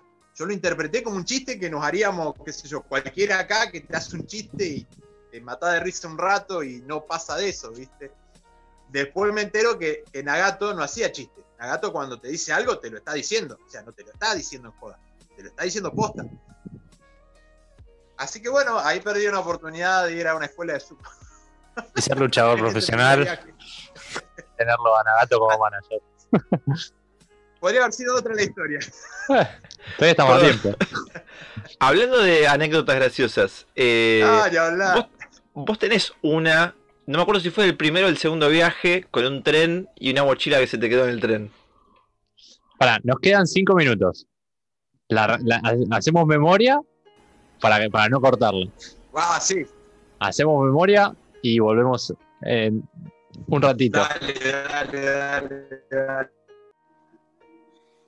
Estamos de vuelta. Si llegamos a tener un inconveniente técnico, sepan disculparnos. Obviamente, Fivertel, tanto en Buenos Aires como en Renegro, como en todos lados, es complejo, así que téngannos paciencia, ¿sí? Así que ahí estamos, recuperamos después del, inconveniente técnico. Este, bueno, nos quedamos con la. Nos habíamos quedado con la anécdota de que casi hacemos a Adri que sea luchador profesional de sumo. Yo creo que casi prácticamente es un halago lo que te dijo. eh, por el tema de la agilidad, por el tema de aprender a mover el cuerpo, ¿sí? In- independientemente de, la talla y el peso, creo que lo importante es eso, eh, aprender a mover el cuerpo. Eh, todo cuerpo tiene su, su- su- pro y su contra, obviamente. Así que, eh, que de hecho fue obviamente también muy gracioso. Y bueno, Santi estaba recordando una segunda anécdota, la de Perdidos en Tokio. Ni hablar. Eh, Pero bueno, esa ya fue en el, en el del año pasado, en el viaje a Japón que hice el año pasado. Esto en el 2019. Eso fue 2019, exactamente. Bien. Eh, bueno, esa, esa anécdota. eh, Bueno, no estábamos buscando Plaza Miserere en Japón, ¿verdad? no, no, Plaza Miserere no, no estábamos buscando Plaza Miserere. Está bien. Es bastante más fácil ubicarse en Japón que, que en Buenos Aires, creo. Y son más amables, de hecho, en Japón. Ni hablar, ni hablar. Eh, por lo menos en todas la- las boleterías de los trenes siempre te dan una mano, te dicen dónde tenés que ir, dónde te tenés que bajar, no- ni un drama. Eh, así que bueno, esa vez me, me pasó, bueno, como yo les contaba la primera vez, eh, fui a entrenar todo el tiempo. Esta segunda vez que fui dije, bueno, quiero ir a entrenar porque me encanta, pero me gustaría conocer algún que otro lugar también de, de Japón, que no, o sea, aprovechar ya que fui hasta allá y, y amo Japón en general, conocer aunque sea algún que otro lugar. Y entonces nos fuimos a Odaida City, Mm, que es donde está el Gondam. ¿Viste? El Gondam gigante. El robot, eh, Eh, para está el. tremendo. Claro. Gigante, gigante, gigante. Y aparte se transforma, se le mueve la cara, prende unas luces, nada, es una bestialidad ver eso en, eh, persona ahí, es tremendo. Y bueno, el punto es que estábamos destrozados, estábamos destrozados, habíamos ido con, con dos amigos, con Gonza y con Leo. Y bueno, esto por ahí es para contar un poco más adelante. Ellos se van por otro lado, por otra línea de tren, y yo me tenía que volver por otra línea de tren. Entonces, eh, estaba muy fisurado, me subo al tren, me saco la mochila, la dejo arriba del asiento, me siento y me quedo dormido. Cuando me despierto, era la estación en la que me tenía que bajar, ya estaba la puerta abierta del tren, entonces me bajé corriendo. Acá cabe aclarar que en Japón, eso entre las 10 y las 11 eh, cierran todos los trenes y ya después no hay más tren. Entonces ya era muy sobre la hora. Yo salí corriendo porque tenía que de ahí irme a otra estación caminando. Estaba cerquita, pero tenía que ir caminando. Salgo corriendo, llego a la otra estación, llego a mi tren, voy bajando la escalera así con todo y estaba el tren que me tenía que tomar con la puerta abierta, así que me metí con todo y cuando me meto cierra la puerta del tren y sale, ¿viste? Entonces una vez que estaba dentro del tren dije, vamos, llegué, voy a alcanzar a llegar. Cuando hago así, para sacarme la mochila, no estaba la mochila. Y digo, la punta del cerro, la mochila la dejé en el otro tren. Y el problema no era la mochila en sí, el problema era que el pasaporte estaba dentro de la mochila. Así que digo, no, ¿y ahora qué hago con el pasaporte? Así que bueno, ahí esperar llegar a la otra estación, bajarme, tomar el otro tren que me volviera, salir de ahí, explicarle de, todas las boleterías que había en Japón, todos me trataron re bien, re, re bien. En esa boletería había una japonesa que era re hortiva. Y yo tratando de explicarle que me había olvidado la, la mochila afuera de la estación y tenía que salir de la estación. Entonces a mí la tarjeta me marcaba que yo había pasado, pero no había ido a ningún lado. Entonces no, no me dejaba salir de la estación, ¿viste? Hasta que en eso me entiende y me, marca la tarjeta y me deja irme a la otra estación a Llego corriendo a la otra estación, le pregunto al, japonés que me atiende ahí, al, al, de la boletería, y me dice, bueno, espera, tenés que esperar, eh, tenemos que esperar que el tren llegue a la, a la, otra estación, porque este era un tren medio turístico, eh, o sea, es un tren turístico, justo ese, ese recorrido es turístico, y por lo que yo puedo entender, no, no hay chofer, o sea, no hay nadie que lo, lo tripule. Entonces va y viene solo. Entonces, gente solamente hay en la estación, en esa estación y en la última estación. Entonces agarra y me dice, bueno, espera 15 minutos que llegue el tren allá y preguntamos. Bueno, listo, dale. Vuelvo al tema de que yo en mi mente, los japoneses me hablan en un argentino fluidísimo y no es así, pero bueno. es el recuerdo. Es el recuerdo que me queda, ¿viste? Y bueno, aparte esos 15 minutos fueron tremendos, porque yo decía, ¿qué hago ahora con el pasaporte si la mochila no está?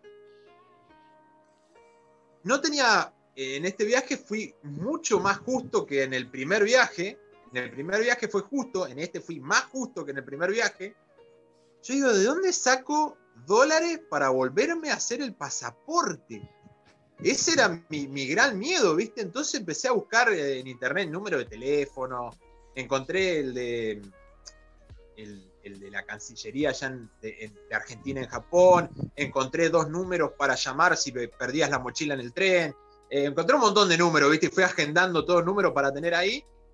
Cuando me llama el, el japonés de, en la boletería y me dice, sí, hay una mochila. Entonces me empieza a preguntar qué había dentro, qué sé yo, era mi mochila. Entonces me dice, anda. La reconocieron por el mate. El mate. Eh, yo me había llevado eh, mi mate y una calabaza que tengo, que es el, la yerbera, ¿viste? Entonces, cuando me dicen, le digo, hay, un, hay una calabaza, eh, dice, ah, sí, listo, anda. Más argentino que eso imposible. Tiene documento no, propio. Ni hablar, ¿viste? ni hablar. Así que yo andaba con mi mate, la, la yerbera y el termo. Eso fue lo que le dije. Dice, sí, es la tuya, anda. Y salí. Eh, salí a los piques a tomar el tren, a llegar a la última estación. Llego a la última estación, me dan la mochila y pego media vuelta y rajo, ¿viste? Y me llama, me dice, ¿a dónde vas? Y bueno, yo ahí le explico, le digo, tengo que ir a Goku, tengo que ir a otra estación, de ahí a otra y de ahí me iba hasta Goku. Me dice, no. Dice, la otra estación ya cerró. No, le digo, ¿cómo que ya cerró? Sí, ya cerró. Ahora tenés que tomar dos subtes. Eh, ahí llegas a Tokio. De Tokio tenés que tomar otro tren. no Una noche hermosa. De ahí llegas a Matsudo y de ahí te vas a Goku. Ay, bueno. Bueno, todo esto otra vez eh, en un idioma bastante precario. Eh, entonces, la verdad, re buena onda la, la, la, gente de ahí, porque agarra y me escribe el nombre de todas las estaciones que tenía que tomar, me las escribe eh, en nuestra letra y en, en, en, kanji. Bueno, no es kanji, claro. pero en kanji, digamos. Para que yo me guiara por las dudas. Eh, me escriben todo y bueno, yo salí. A, en, alcanzo a entrar al subte hago una estación en subte, hago la otra estación en subte, de puro, eh, mucha suerte llegué a ese último subte, entonces ahí yo ya empecé a dudar y dije, mmm, como que la de Tokio no vamos a tener mucha suerte. Llego corriendo a Tokio y me dice, eh, cerrado. No hay más tren. Digo, ¿cómo oh. no hay más tren? Eran las once y media de la noche, serían por ahí, o sea, no era tan tarde. No, no hay más tren. Oh. ¿Y a qué hora es el otro tren? A las 6 de la mañana. Me dice, uy, la punta del cerro. Bueno, listo. ¿Qué le vamos a hacer? Me voy. Para todo esto ya no tenía batería en el celular, nada. Alcanzo a mandarle un mensaje a mi señora diciendo, me quedé varado en Tokio, no tengo batería, estoy bien, no pasa nada, pero no te voy a poder llamar hoy porque no voy a estar. sencillo, ¿viste? Eh, así que bueno, por lo menos el mensaje se alcanzó a salir Eh, le mandé también a, a, y a Leo, le mandé un mensajito diciendo, chicos, me quedé en Tokio, no estoy sin batería, así que no me esperen, porque al otro día íbamos a ir a una clase de fruta a la mañana, era a las 8 de la mañana la clase de fruta, si no recuerdo mal. Digo, a la clase fruta no llego, así que arranquen nomás. Eh, y bueno, me quedé ahí. Lo primero que hice fue quedarme en la estación, ¿viste? Yo me quedé en la estación y de golpe y porrazo vienen todos los empleados de la estación eh, caminando así en, en, fila, ¿viste? Y como arriando a todo el mundo afuera, ¿viste? Y van, van arriando. Tenía que irte afuera. Así que bueno, salí afuera, me di unas vueltas ahí por el centro. Eh, qué sé yo. Vi lo que era la noche de Tokio, que de ese lugarcito de, Tokio Central vendría a ser, porque era la estación de tren de Tokio. Nombre mm. Tokio, o sea, era la central de ahí. Y bueno, qué sé yo, ahí conocí a las chicas que te ofrecen masaje en las esquinas. Para mí fue eh. algo también. O sea, yo sé que es la profesión más vieja del mundo, dicen, pero nunca pensé que iba a haber en la esquina como en cualquier otro lugar. Pensé que, no sé. Es universal también. Eso también es universal. Pero bueno, estaban las chicas en las esquinas que te ofrecían masaje, en el medio de la esquina el yakuza paradito así, mirándote, viste, cuando pasaba. Imponían su respeto los yakuza, mirando, todo bien. Encima yo, andaba con mi cámara, viste, sacando fotos para hacer algo. Encima estaba destruido de cansancio, estaba muy, muy, muy cansado ese día. Y con todo el viaje de buscar la, mochila. Así que bueno, se larga a llover, se, larga a llover. se mordió un perro. Mi, mochila, ¿eh? Todo, todo. Así que bueno. Lo venía a buscar los ah, Yakuza también, ¿viste? Que me olvidé. En esa. En esa yo, yo soy de las personas que cuando voy a un lugar me gusta caminar y caminar y meterme por lugares que no se mete nadie y meterme y caminar. En una de esas me perdí, no sabía dónde estaba. Por si faltaba algo. claro, por si faltaba algo, no, no, sabía cómo volver a la, a la, estación, ¿viste? Yo digo, uy, la punta del cerro, no tenía celular, ¿no? ¿Qué hago ahora? voy caminando así, golpe, porrazo, veo un mapa grandote que dice usted está aquí, y bueno, justo ahí estaba la estación, dije, vamos, y me fui a la estación. Cuando llego a la estación, encontré otra cosa que me llamó la atención de Japón, que no está, que eso me sorprendió muchísimo. Había mucha gente sin techo, viviendo, durmiendo ahí en la estación. ¿Viste? Mm. En la vereda de la estación estaban todos durmiendo. Yo dije, ¡guau! ¡Qué loco! Y bueno, dije, si estaban todos durmiendo acá en la vereda, ¿por qué no me voy a acostar a dormir yo acá en la vereda? O sea, ¿qué problema hay? Así que agarré mi mochilita, mi camperita, me tiré y me acosté a dormir ahí con los chicos sin techo de Japón. O el ninja urbano. habla. Se camuflaba ahí, viste, entre la gente. Claro. Dormimos hasta las 4 de la mañana, que a las 4 de la mañana abren la estación otra vez para limpiar las veredas, porque ya limpiaron adentro. Entonces me puse a seguir a dónde iban todos. Estaba lloviendo, hacía frío, y bueno, van adentro en unos lugares que está calentito. Entonces, bueno, ahí fui, me acosté a dormir otro rato adentro de la estación calentito, hasta que se me hicieron las 6 de la mañana y me pude tomar el tren para volver a, a Al, al departamento donde estaba parando yo. Así que bueno, esa es la, anécdota también. Conocí Tokio, la noche de Tokio, sin querer. Vieron por qué le decía lo del ninja itinerante, ¿no? Bueno, igual esto también se da, un poco lo dijiste por encima, pero también lo vuelvo a recalcar. Como que otra vez hiciste un gran esfuerzo para viajar, por ahí, esto lo vas a contar vos mejor que yo, eh, por ahí más justo de tiempo, y por eso te hospedabas en un lugar un poquito más lejano que el resto, y por eso tenías tanto viaje de, entrenamiento eh, hacia el hotel, digamos. Claro, este, este último viaje eh, también se organizó a principio de año, todos los chicos lo, organizaron a, a, principios, mitad de año, y yo la verdad no, no iba a ir, o sea, no tenía posibilidades económicas para ir. Y bueno, empezó ya en octubre, empezó a correr el rumor de que Katsumi se jubilaba, o sea que se iba a retirar, que iba a empezar a entregar los socados. Ah, y ya me empezó a picar el bichito, porque yo digo, necesito ir a una clase con Hatsumi, porque en el 2012 no había podido tener una clase con Hatsumi. O sea, el Daiko nuevamente. claro, pude estar en el Daiko Masai, pero no pude tener una clase en el Hombu con Hatsumi. Y era algo que me había quedado súper, súper pendiente. ¿Viste esas cosas en la vida que tenés que hacer sí o sí? O sea, que las tenés que, tachar de la lista. Era algo que había que hacer sí o sí, y lo sentía adentro mío. O sea, yo digo, yo tengo que ir a tener una clase con Hatsumi, sí o sí, no hay otra. Está bien que en el 2012 estuve en el Daiko Masai, en el 2012 tuve la suerte de pasar a mostrar una técnica, eh, pero no era lo mismo, ¿viste? No es lo mismo que el Hombu. Con Hatsumi adentro del Hombu. Igual. Eh, entonces, bueno, eh, me voy a un encuentro de cerámica en Las Flores con mi señora.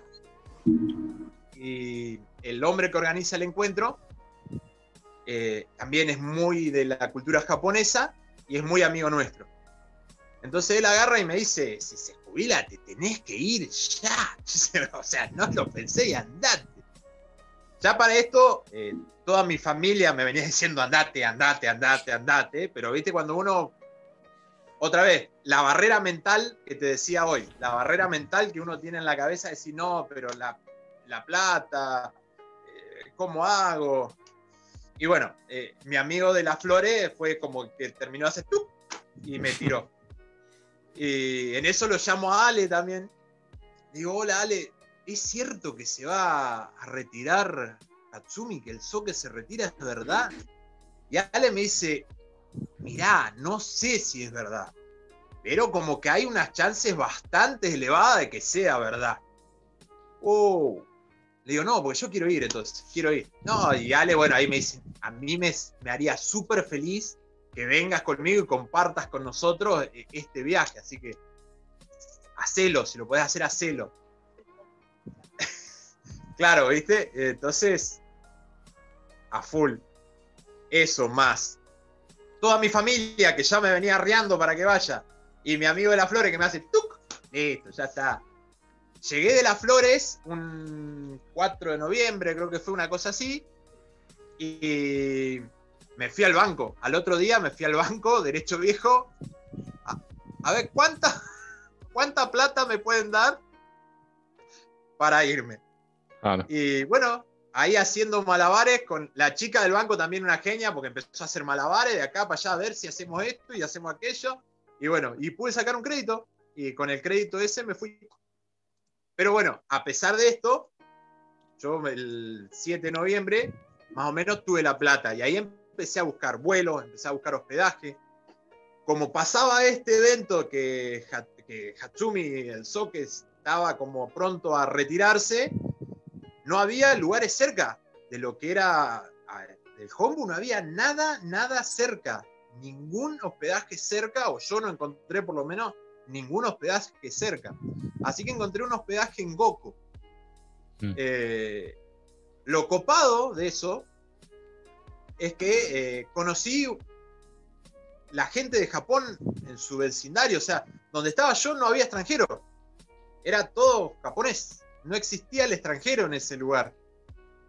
Eh, todo japonés, así que eso estuvo buenísimo, eso me encantó. Y aparte el hecho, como los chicos ya habían organizado todo su viaje a principio de año, yo quedé afuera de esa organización o sea, no me quedé en el mismo lugar de ellos, no saqué el seguir avión para ir a Japón. Estuve buscando, buscando, buscando. Lo único que encontraba era vuelos que hacían 3, 4 escalas, 3, 4 escalas, y los trataba de comprar y no podía. Los trataba de comprar y no podía. Los trataba de comprar y no podía. La puta madre, yo decía, ya veo que ahora me quedo sin ir porque no consigo vuelo. Y en eso me despierto un día y sale una oferta de vuelo por, por Qatar. Y ese sí lo pude comprar. Que fue un golazo ese vuelo. Ese vuelo fue un golazo. ¿Viste cuando te es, ese vuelo era para vos? O sea, eh, de arriba te mandan el vuelo y te dicen. Viaja. Ese es el que te tenés que tomar. Ese es tuyo. Así que no, ese vuelo fue un, golazo, porque era con eh, escala en Qatar y con seis horas y tres horas de, diferencia un vuelo de otro. O sea que llegué súper rápido, el servicio espectacular. No, re bien. Así como si hubiese sido planeado. como si hubiese sido planeado, ni hablar, te juro que si lo hubiera planeado creo que no me salía algo tan, tan copado. Pero bueno, e, ese fue el, el viaje del año pasado. Y después, ver a Soque en una clase. Ah, listo. Ya está. Ya está, listo. Después.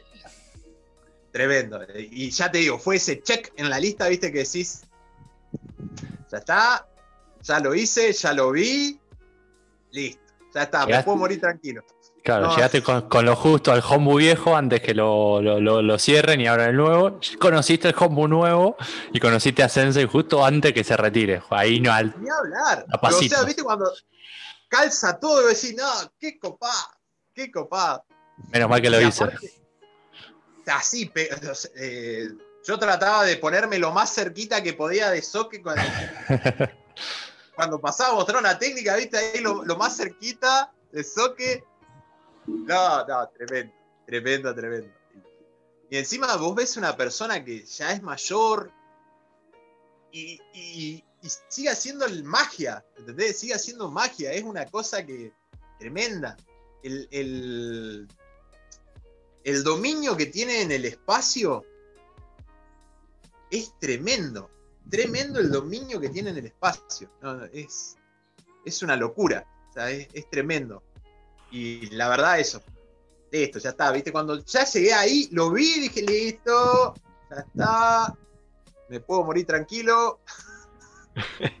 ya está, no tengo más nada que hacer en la vida. Claro, ya no, ¿Cómo? Seguir entrenando, ¿no? no, bueno, bueno, pero. Todavía queda. Adri, te quería hacer una consulta. Cosas, ¿viste? Eh, vos has mencionado, bueno, que habías tenido esa charla con Ale antes de viajar. Eh, eh, por el tema de que posiblemente Hatsumi se retiraba. Quería ir un poquito más para atrás a cómo conociste a Ale, cómo lo tomaste como instructor, cómo llegaste a ese punto. Eh, quería ir un poquito por ahí. Dale. Eh, yo Ale lo conozco en el 2016, cuando trae Arnaud. La segunda vez que trae Arnaud.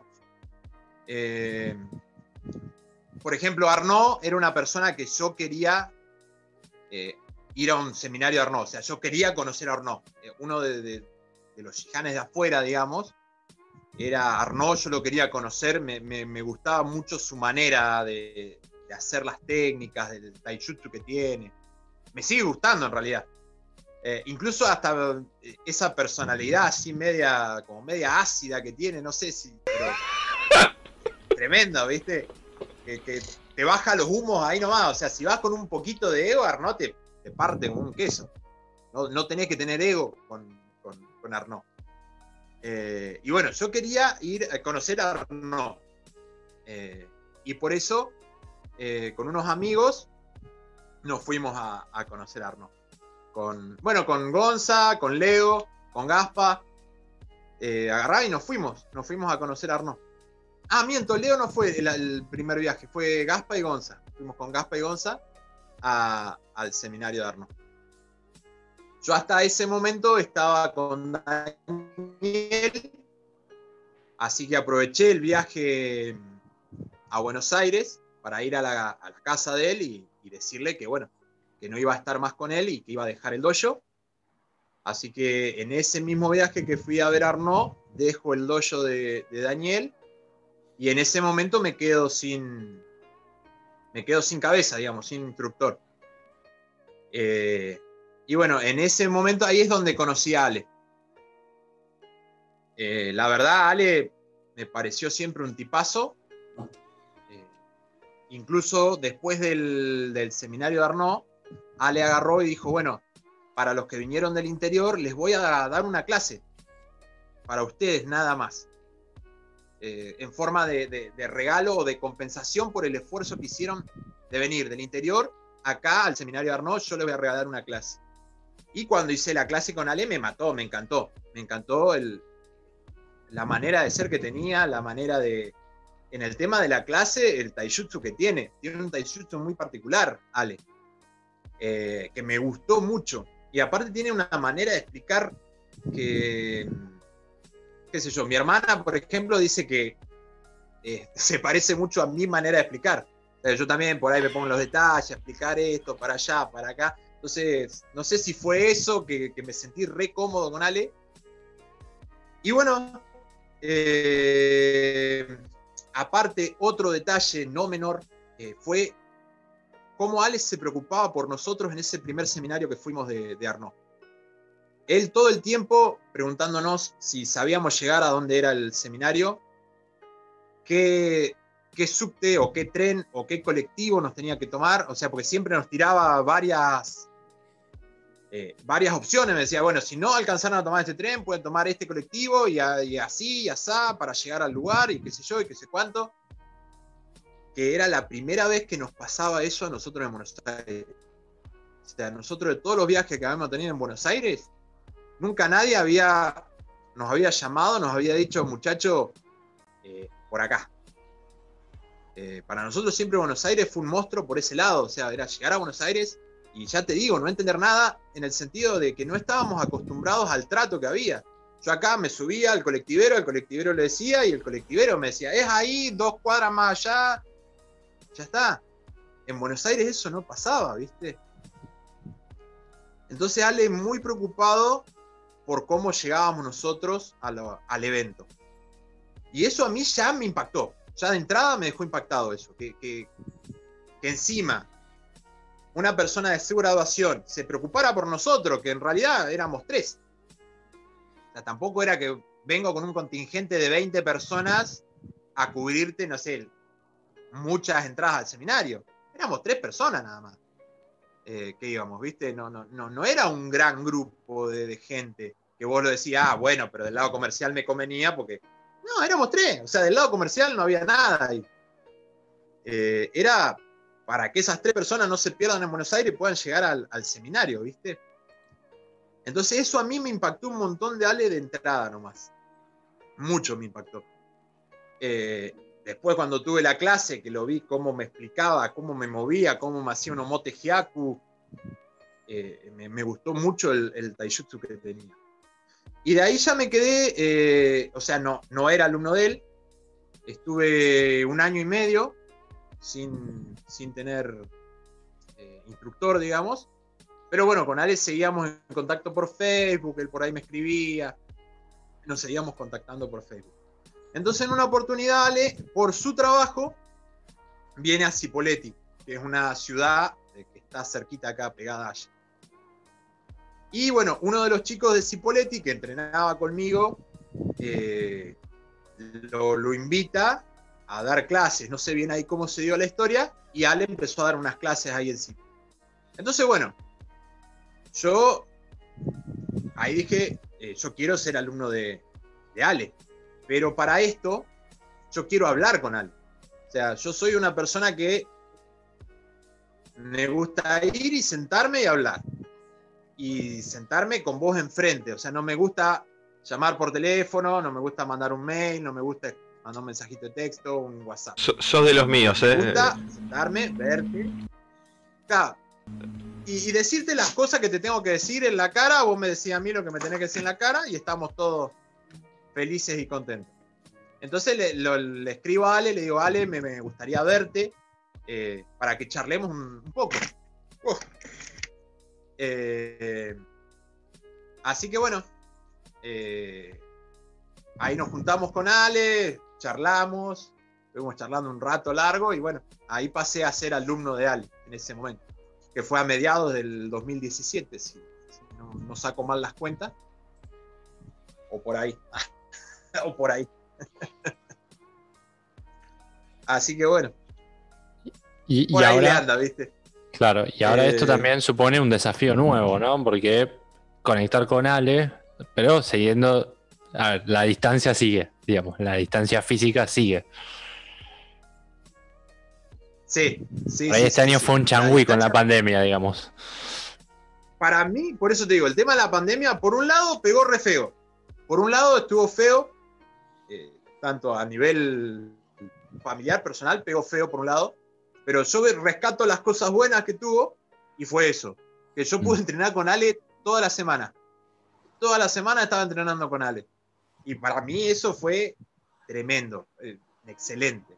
Creo que me perdí una sola clase en todo el año, que fue porque estaba, yo estaba enfermo, no, no me sentía bien, y no la hice, pero después hice todas las clases.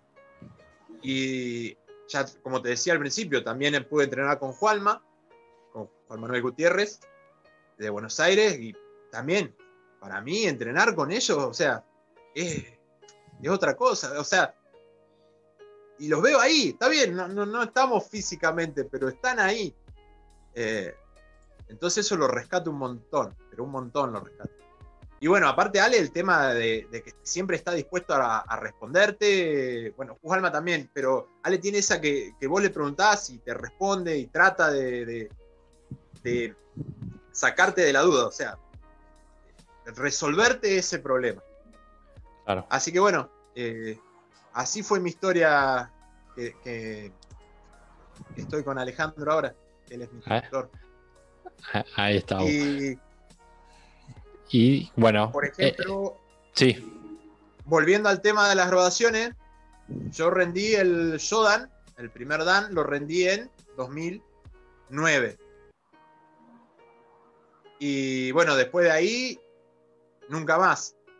Eh, cuando hacemos esta clase especial, eh, que Ale nos regala esta clase, que encima éramos dos nada más, porque los otros chicos se le habían tenido que, ir antes, la noche anterior eh, se le iba el vuelo, Así que éramos dos nada más. O sea que di una clase para dos personas al otro día. Eh, él agarra y me da el segundo Dan ahí. Me dice, mirá, Adri, eh, te voy a dar el segundo Dan. Dice, esto no, es, no te estoy queriendo comprar.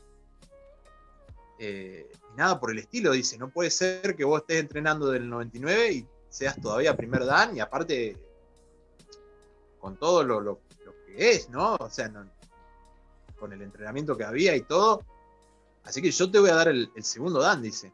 Tramitalo con el Shihan que vos quieras, dice, no hay drama. Cualquier cosa, si te preguntan, te lo di yo y ya está. Pero ya te digo, dice, esto no es para, para comprarte ni nada, dice, es como para ayudarte a que puedas dar un pasito más eh, dentro del arte, porque estás como muy estancado, o sea, muy ahí en el lugar, ¿viste? Eh, así que eso también, eso para mí fue, no, no sé, fue tremendo. Ese viaje de Arnaud para mí fue un, eh, un viaje Bisagra con también. muchas emociones. Con muchas Claro. emociones. Ahí va. Hablando de bisagras, vamos a hacer una última bisagra, creo. Si no, pues, seguiremos, a- haremos alguna más. eh, antes que se nos acabe el tiempo en este bendito Zoom. Y, y ahora vamos a continuar también justamente hablando de las graduaciones y lo que fue el Godan Test. Esa, esa Dale. experiencia. Este, y bueno, y ahí continuamos con más. Perfecto, ya volvemos. Dale. Ah, estamos bien. Como dijimos, momento bisagra, obviamente, de- del entrenamiento y en casi, no, casi no, en todos los practicantes y las practicantes, que es esto que dejamos colgado antes, eh, lo que es el Godan Test, ¿no? Y cómo se, digamos, se contrapone, digamos, a, a lo que eran tus comienzos en el entrenamiento, ¿no? Que antes para graduarte, por ahí pasaba mucho tiempo por diferentes motivos, entre ellos la distancia y los viajes de los maestros eh, con la graduación necesaria para graduar. Este, y ahora que pasaste a estar eh, bajo el ala de Ale, y bueno, que te empiece a, evaluar y a, tomar también eh, de- desde su perspectiva, ¿no? Y bueno, y ahí sucede entre ellos, como nos comentabas, el Shodan, eh, perdón, el, el segundo Dan, el Nidan.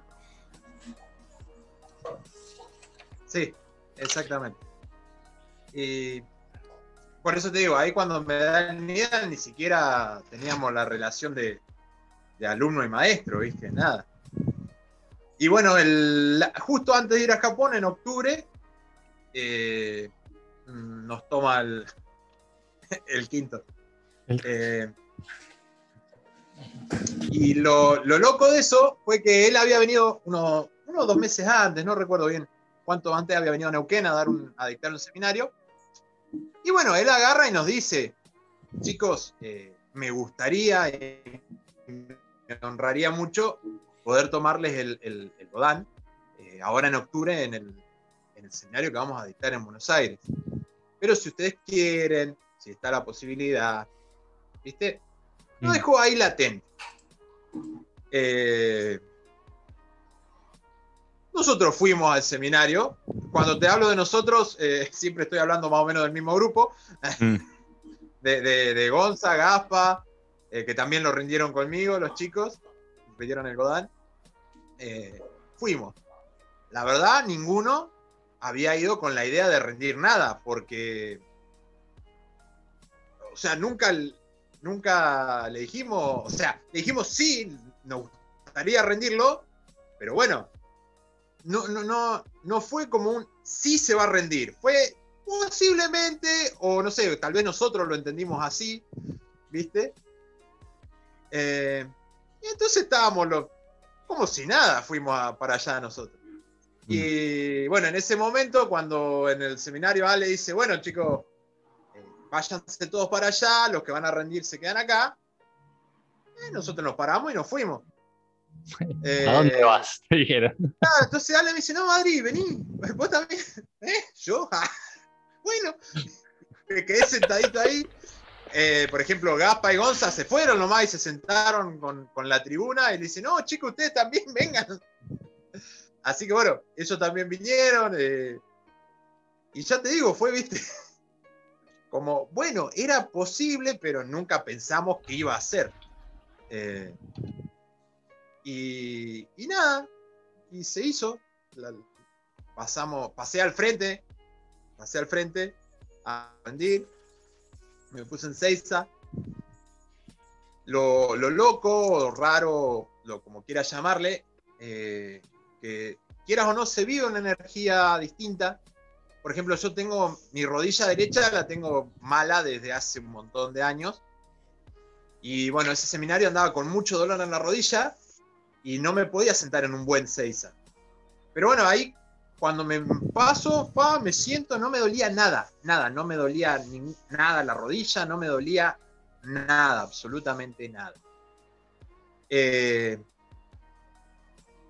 y bueno, yo qué sé yo, mi, mi Godan, yo e, e, esa energía sentí, viste, como que no había dolor en nada, y cuando Ale me lo toma, eh, yo salgo, o sea, yo me tiré hacia adelante y yo pensé que no lo había pasado. O sea, yo directamente me levanté y me volví a, o sea, me iba a sentar de nuevo porque yo para mí no lo había pasado. Eh, y ahí sí, bueno, me dicen los chicos que sí lo había pasado y fue tremendo. Fue buenísimo. Pero eh, el, el sentimiento, porque en realidad yo estaba sentado, estaba en Seiza y de golpe porrazo sentí que en la cabeza como que me decían ahora. Y cuando me dijeron ahora, me tiré, ¿viste? Eh, fue esa sensación, como más real. Porque yo, por ejemplo, había leído mucha gente que decía, no sé, un dragón blanco salió de la montaña iluminando el cielo y cayó como si fuera una ráfaga sobre mi frente, iluminó la habitación y de esta manera yo pude, ¿viste? ¿Qué sé yo? Para mí no fue, o sea, fue mágico, fue tremendo por ese lado, porque realmente sentí como un ahora, que te dicen ahora y te corres y te corriste, ¿viste? Eh, fue algo que, sentía adentro que me decían ahora, correte. Y aparte me, sorprendió mucho el, el tema de no tener dolor, no, no me dolía nada. Cuando me senté ahí, no me dolía nada. Nada, nada, no me dolían las rodillas, no me dolía nada. Y yo mi rodilla derecha siempre la tuve, o sea, hace mucho tiempo que la traigo, la traigo a, mal, ¿viste? Y en ese momento no me dolía nada. O sea, se fue todo el dolor, se fue todo. Y lo que traté de hacer fue eso, ponerme en blanco, ¿viste? Ponerme en cero, ponerme en blanco. Y también con, con la idea esa de, no moverme. O sea, de no moverme si no sentía algo. Eh, no estar, viste, el, típico que, que tratás. No, yo lo que quería era quedarme quieto y quedarme quieto. Y si me como el palazo, bueno, que venga nomás. Pero quería sentir ese, ese salida que te decía, ahora, salí, correte ya. ¿Viste? Y me salió, me salió. Eh, fue, fue tremendo, fue, fue muy, muy, muy bueno, muy, muy loco eso. Pero bueno, sentí eso nada más. Yo quería sentir eso. Que más allá por ahí uno en la vida lo siente y no le da bola. No sé si alguna vez te pasó que sentiste que algo te iba a pasar y no le diste bola a esa sensación y te mm. terminó pasando. Eh, eh, es como aprender a escuchar eso, ¿viste? Esa sensación que si algo te está diciendo que no hagas eso, no lo hagas. Porque viene de más allá esa sensación, ¿no? Está más. No es tu mente la que te está hablando, ¿sí? Es, otra cosa. Eh, no sé de, cómo se puede explicar, pero es otra cosa, ¿viste? Claro, podría ser un instinto, una, posibilidad, o bueno, eh, eh, sensibilidad, sensibilidad a, algo más. Exactamente, esa sensibilidad. Y mm. aprender a darle bola a eso, porque lo tenemos todo, todos tenemos eso, pero por ahí no, no le prestamos atención, ¿viste? Eh, estamos tan acostumbrados que nos pongan que tenés que hacer así, que tenés que ir de, no sé, de A a B, sí o sí, capaz que vos podés ir de A a C y B no lo pasás. ¿Entendés? Pero como que te tratan de marcar todo el tiempo eso. Y vuelvo a lo mismo que te decía hoy, justamente es parte del arte, creo, romper todas esas estructuras, enseñarte a, escuchar otra cosa y, salir y, buscarle otra vuelta. No, no quedarte atrapado en eso. entonces, si lo sentiste, hacelo. Salí y hacelo. Eh, Tal cual. Creo que eso es el, el Godal. Y eso es lo que te puedo contar yo del Godal, no sé.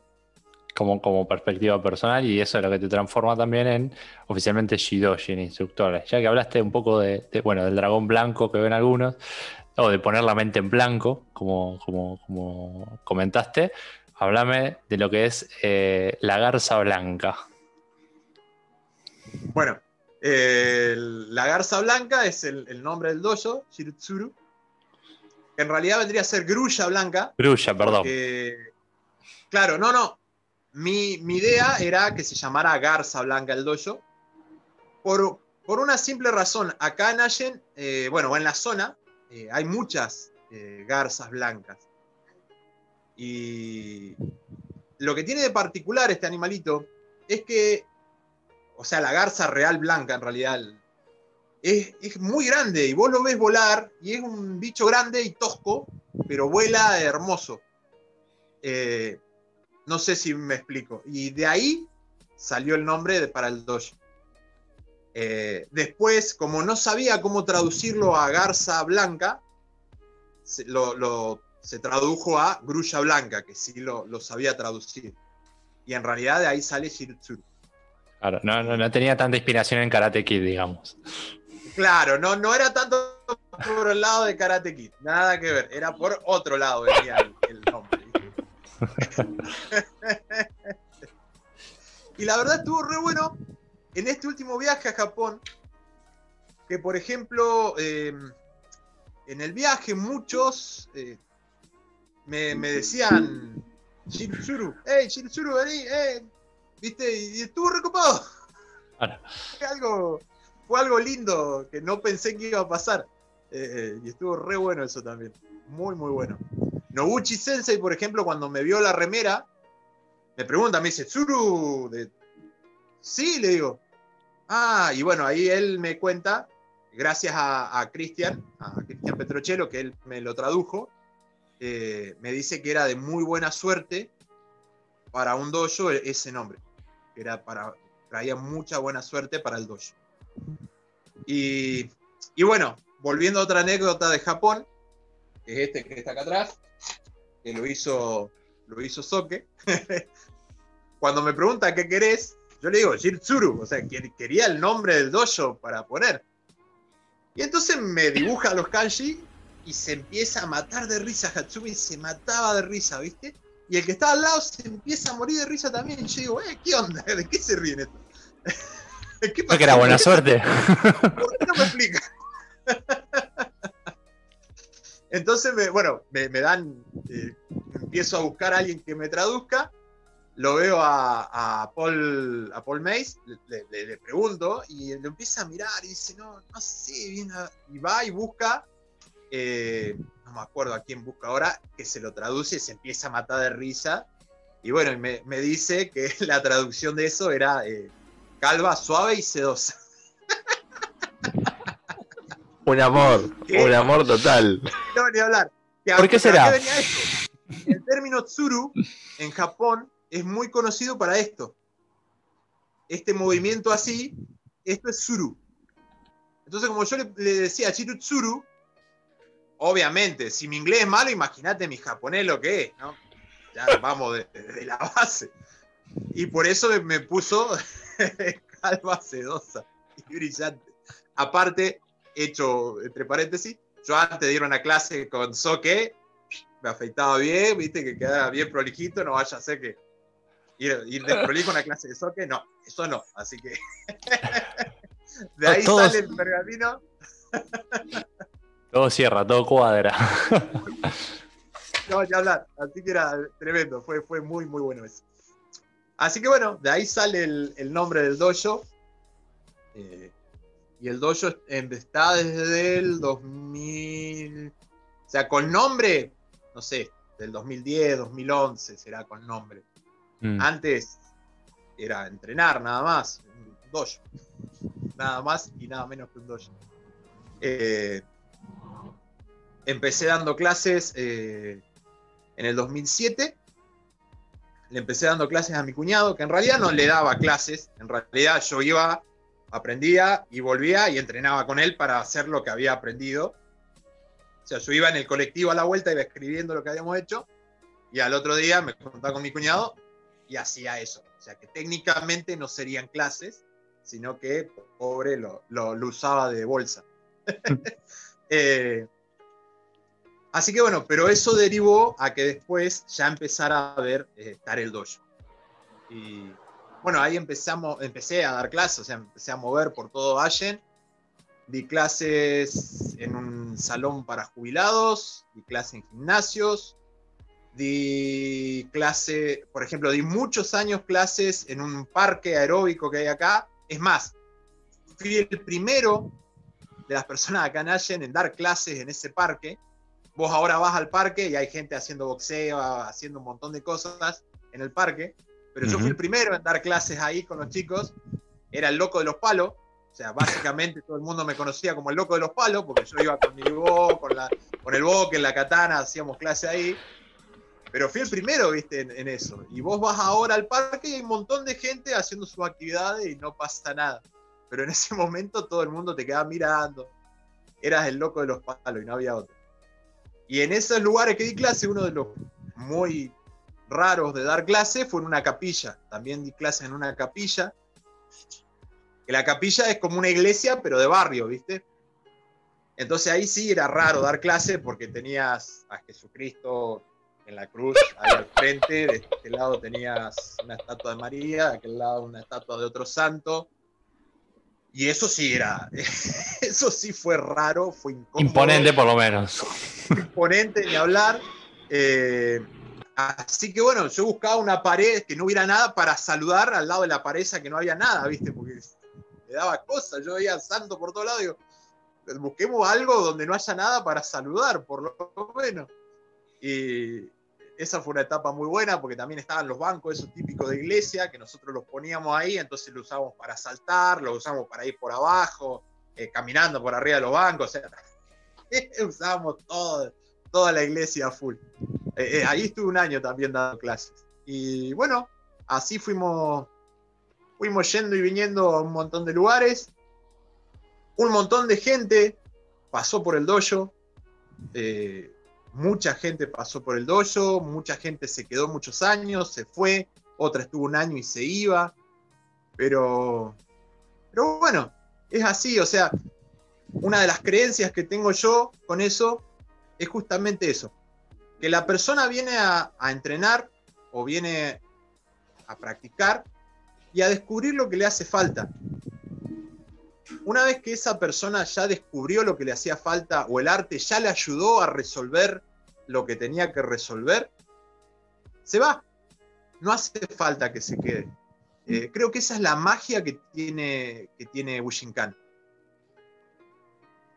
que, que, puede, que puedes ayudar de muchas maneras, entrenando con una charla, capaz que diste una charla que no tenía nada que ver y a esa persona le re llegó, pudo solucionar su problema y ya después no necesita ir más al dojo, se va y está todo re bien. O sea, yo realmente nunca voy a tener enojo con alguien que se fue del dojo todo lo contrario, yo estoy re contento y tengo una relación re buena con toda la gente que pasó por el dojo. Con mucha gente que pasó por el dojo y que hoy por hoy me, siguen viendo. Eh, cuando nos pasamos a tomar unos mates. O sea, no, nunca eh, eso de, querer acaparar, ¿viste? Y de agarrar y vos sos mi alumno y de acá no te movés. Y... No, eso no.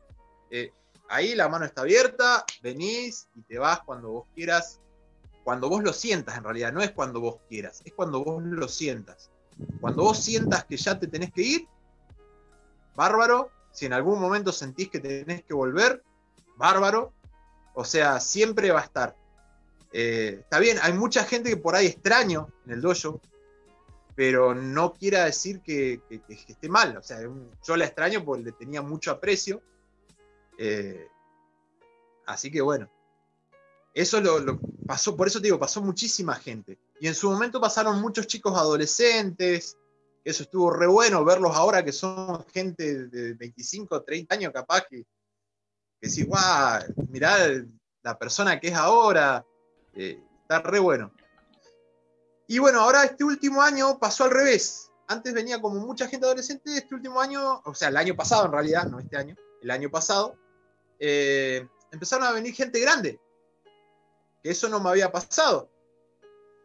Gente de cuarenta y pico, de cincuenta y pico, eh, por ahí gente de 60 años venía a verme y decir, che, ¿me, puedo entrenar yo? ¿Puedo? Entonces, eso el año pasado también eh, es raro porque también tenés que cambiar. No es lo mismo enseñarle a alguien de 15, de 16, de 17, 18, de 20, que tiene una habilidad ya natural, o sea, el cuerpo ya está preparado para hacer otras cosas, que a una persona de 40, de 50, de 60 que nunca hizo nada. Y de golpe y porrazo que hay en tu dojo hacer algo. Entonces como que también tenés que aprender a, a, enseñar a esas personas, ¿viste? Que está recopado porque es otro ambiente completamente diferente al de los chicos. Y bueno, después tenés la gente que está en el medio, o sea, que siempre, que no se fue y que está ahí siempre entrenando, entonces también como que tiene ya otra, otro ritmo de entrenamiento, entonces por ahí se choca con esta gente que recién entra y vos tenés que bajar el ritmo porque para ir con ellos, llevándolos, ¿viste? Entonces eh, tiene eso. Y por ejemplo, ahora con el Zoom, mucha gente no se prendió porque no, le gustaba el Zoom. claro. No, no iba con, con la tecnología, pero sí muchos chicos de antes sí se conectaron y demás, así que eso, eso estuvo re bueno. O sea, y está re bueno. Y bueno, eh, para mi idea es seguir haciendo esto. Eh, tengo un, amigo, de, un amigo de, en Instagram está como Patagonia 3D, que me está ayudando a hacer una, una plataforma virtual para poder empezar a, expandir más el arte y poder llevarlo por lo menos ahora a todo lo que vendría a ser el, toda la parte del Valle de Río Negro. Yo estoy en el Alto Valle de Río Negro. O sea, es poder llegar a Valle Medio y más allá, o sea, hasta donde pueda, hasta donde me dé. Creo que en realidad ese, o sea, creo que, no sé si acá estaré alucinando o qué, pero creo que Hatsumi pensaba eso, el, extender el arte a todos lados. O sea, que Hatsumi siempre pensó que el arte era una herramienta para ayudar a la gente. No es una herramienta para aprender a defenderte, para, o sea, a defenderte me refiero para ir a pelear con alguien. Eh, está mucho más arriba de eso. Si en algún momento de tu vida te toca agarrarte con alguien eh, por X motivo, vas a saber hacerlo. Pero como que está mucho más arriba de eso. Eh, está mucho más allá el, arte. Nuestro arte creo que está muchísimo más allá. Y en realidad creo que todas las artes marciales tradicionales tienen ese objetivo, o sea, no tan solo el nuestro, pero yo practico Bushinkan, es lo que yo hago, es lo que yo quiero y es lo que yo amo. Eh, así que bueno, yo creo eso, ¿viste? Entonces como llevar eso también a otros lugares. En su momento yo traté de ir a ciudades eh, cercanas y no se dio, no, no prosperó, pero bueno, capaz ahora que hay muchas más herramientas, como decías vos hoy, hoy por hoy yo soy Shidoshi, puedo tomar acciones, entonces puedo ayudar a que la gente vea su progreso. Eh, tenemos al Zoom para poder entrenar todas las semanas si se quiere igual, por más que estés en otro lado. Eh, estamos con esto de la plataforma para ver qué se puede hacer.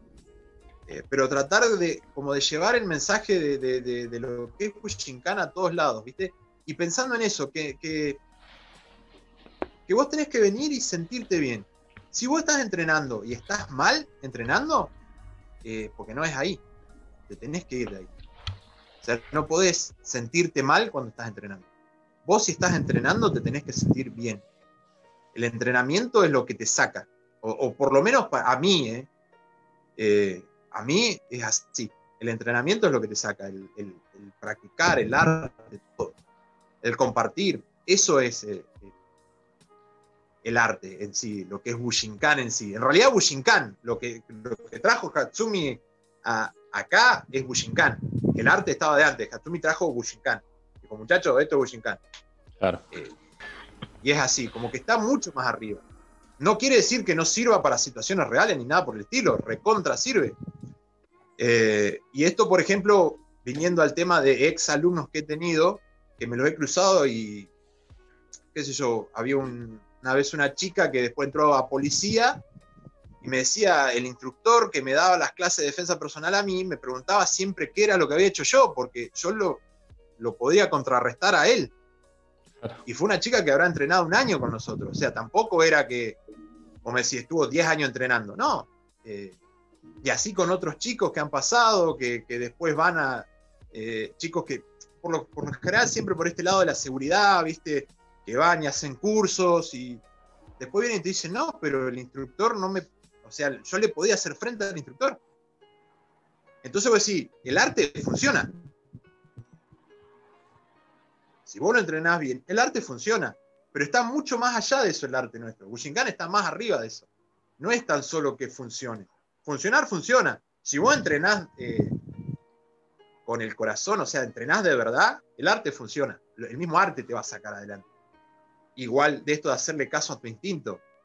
Eso es, creo que básico en una técnica. En una técnica vos tenés que cerrar los ojos y tiene que salir solo algo. No, no. Si estás practicando un kata y una escuela, bárbaro, sí. Se ve, bueno, esto es así, se practica así, pero Después, el instinto te tiene que llevar. Nosotros, por ejemplo, un ejercicio que hacemos siempre es cerrar los ojos, poner mano con mano y empezar a tratar de, moverte y tocar al otro. Y en algún momento hacer una técnica.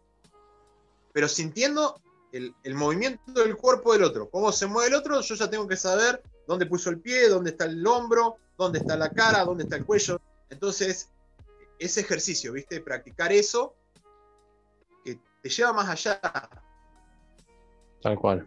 Por lo menos eso es lo que yo creo. Por eso eh, estirarlo o llevarlo a, más lugares. Ese es el, plan del dojo por ahora. Y si funciona, no funciona, no se sabe, pero por lo menos hice el intento, ¿viste? Claro, se verá con el tiempo. No me quedé. Exacto. Exacto. Eh, eh, difundir el mensaje de tirar la botella al mar con el papelito adentro y en algún puerto llegará, ojalá. Eh, eh, me parece también como que era muy importante eh, también destacar esa parte. Adri, nos quedan siete minutos de esta reunión, así que vamos a aprovechar a, cerrar rapidito. Entramos y volvemos a salir rápido. Gente, no se vayan y que ya venimos con lo último. Aprovecho Dale, y te mando un saludo que está en el chat. Eh, Lore Cos te manda un saludo. Eh, dice bueno que es una tremenda entrevista y que te quiere un montón. Muchísimas gracias. Ahí está. Bien. Estamos ya, ahora sí, última parte del programa. Los vamos a dejar que disfruten el domingo de un fin de semana largo, así que tienen, tienen para rato para volver a ver esta entrevista y ver todas las anteriores, eh, por lo menos acá en Argentina. Este, tienen dos días más eh, de Changui, así que agradecemos todo el tiempo que, que estuvieron ahí detrás de, la pantalla, detrás de, de la transmisión.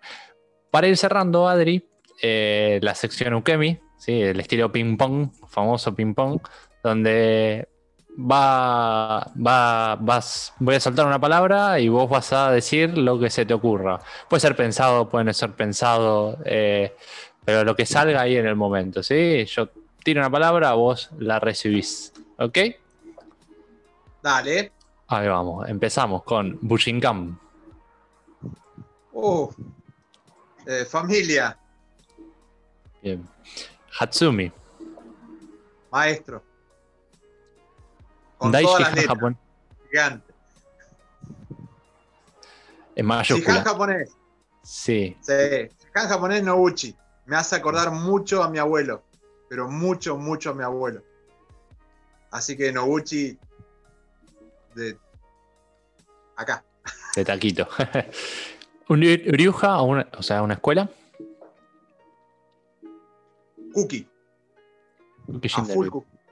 De las primeras que, que encima empezaste practicando. Sí. ¿Un WhatsApp? O sea, una técnica. Eh, Urahiaku. ¿Un Algo arma? base. Eh, Hambo. Ok. Kamae. Shisen. Dojo. Chirutsuru. Una frase.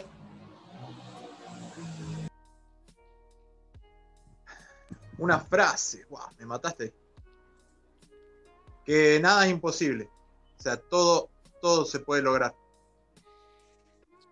Un lugar de Japón. Puede ser la estación de Tokio, ¿por qué no?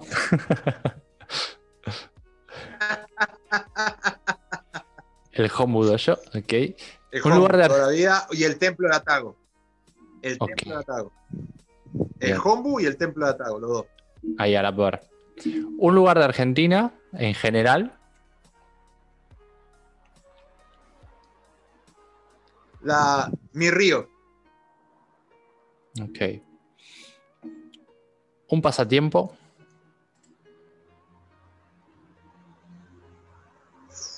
Uh, qué buena pregunta. No sé. Paso. Eh, Eh, eh, era, el, era- No era sé, el pie para, era- era el pie para el no. chivo. claro. Eh, tengo muchos pasatiempos. Me gusta mucho la herrería, me gusta mucho la cerámica, me gusta la fotografía, me gusta actuar. Eh, así que no, no esos. te sabría decir qué. ¿Cuál en particular? Ok. ¿Un objetivo? Eh, lograr eh, que crezca, que Bushinkan crezca. Todo en, el- en todo lo que es más que nada el sur de Argentina. Ok.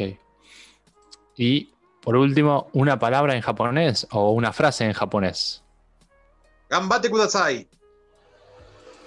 ¿Qué significa? Hacé tu mejor esfuerzo. Siempre, hacé tu mejor esfuerzo. Exactamente. Que vas a poder llegar si lo haces. Y creo que esa frase. Exacto, esa frase resume mucho. Eh, como para ir dando un cierre también, eh, me parecía súper importante, más allá de que por ahí nos conocemos eh, cercanos, porque por ahí pertenecemos a la misma línea, digamos, de dojo por, por, por culpa de Ale, digamos, en este momento, y que nos hemos cruzado en seminarios. Eh, esperemos también sea la primera de muchas de las voces de, lo que es Bushinkan en Argentina, ¿sí? que va más allá de Buenos Aires, ¿sí? Eh, se ramificó por suerte y como bueno, contaste Adrián, también fue evolucionando. eh, gracias a estos maestros que han viajado, gracias a esos alumnos que han asistido y obviamente, como es tu caso y es el de otros tantos, de hacer este esfuerzo, ¿no? Por eso por algo te decía el ninja itinerante, de empezar viajando a Buenos Aires, o, tomarse el colectivo y viajar hasta el dojo del primer maestro, después viajar a Buenos Aires y hacer todo ese esfuerzo también eh, económico, social, que si bien nos los contás con una sonrisa, sabemos también que eh, es un gaste y es un desgaste también, pero bueno, siempre todo por, por amor al arte y como decía, me parece que es importante que, estas voces eh, se escuchen, eh, tanto sea para motivar como para empezar a encender eh, esas luces, obviamente, en, otros lados, mismo también, porque no? En otros países, mismo también nosotros que estamos muy cerca de, Buenos Aires o en Buenos Aires y por ahí a veces nos dice, uh, tengo que ir a entrenar. no, no es nuestro caso, obviamente, estamos haciendo una representación, pero no, nos parece eh, es fundamental también, ¿no? Y bueno, esto de generar esta comunidad de, de Bushinkan, sea con, practicantes de la misma línea o practicantes de otras líneas, creo que el idioma igual es el mismo, ¿no? El Bushin es, el mismo para todos. Así que de mi parte, Adri, muchísimas, muchísimas gracias. Eh, ojalá todo, todo vaya lo mejor posible con el máximo esfuerzo para la difusión de Bushinkan ahí en Río Negro y bueno, ojalá nos sigamos viendo también más seguido una vez que pase esta, esta bendita pandemia. De mi parte, Adri, muchísimas, muchísimas gracias. Santi, no sé si quieres decir algo más. Eh, yo quería hacerte una pregunta puntual, eh, Adri. ¿A quién te gustaría ver como un próximo invitado por ahí? ¿Alguna sugerencia que nos des? Nos gustaría. Eh, mirá, si quieren seguir con la onda del, interior, tenés a, Gaby de Mucae Dojo en Misiones, tenés a Machi en el Mar del Plata, que también tiene una buena historia para contar. Eh, bueno, Gaby también. Eh, así que ellos tienen muy buenas historias para contar.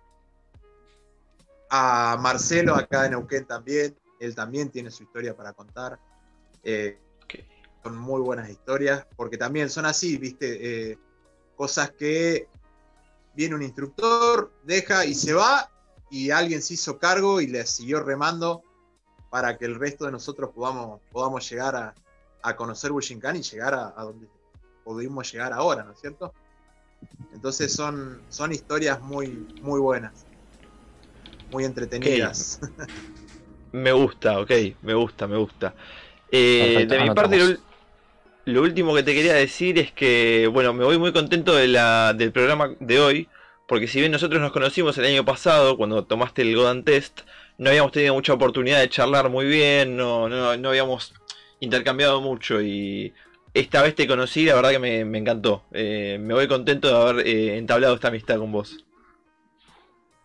Gracias, muchísimas gracias chicos, la verdad sí, muy, muy buena onda y muy buena, muy bueno todo, o sea, Tremendo. Gracias a ustedes, chicos, por tenerme en cuenta para esto. No, por favor. nunca pensé que hoy iba a estar acá charlando con ustedes. Eh, había estado en la semana mirando el, el video de Esteban, y, pero nunca pensé que iba a llegar hoy a estar hablando con ustedes acá. Así que muchísimas gracias por, por tenerme en cuenta. Así que... No, por favor. Bueno, fue gracias a Esteban también que nos dio, que en la charla de él se tocó justamente ese tema de eh, cómo Bushinkan por ahí estaba un poco muy centralizado en zona norte acá en Buenos Aires y cómo se fue ramificando para la zona sur, oeste y para el interior también.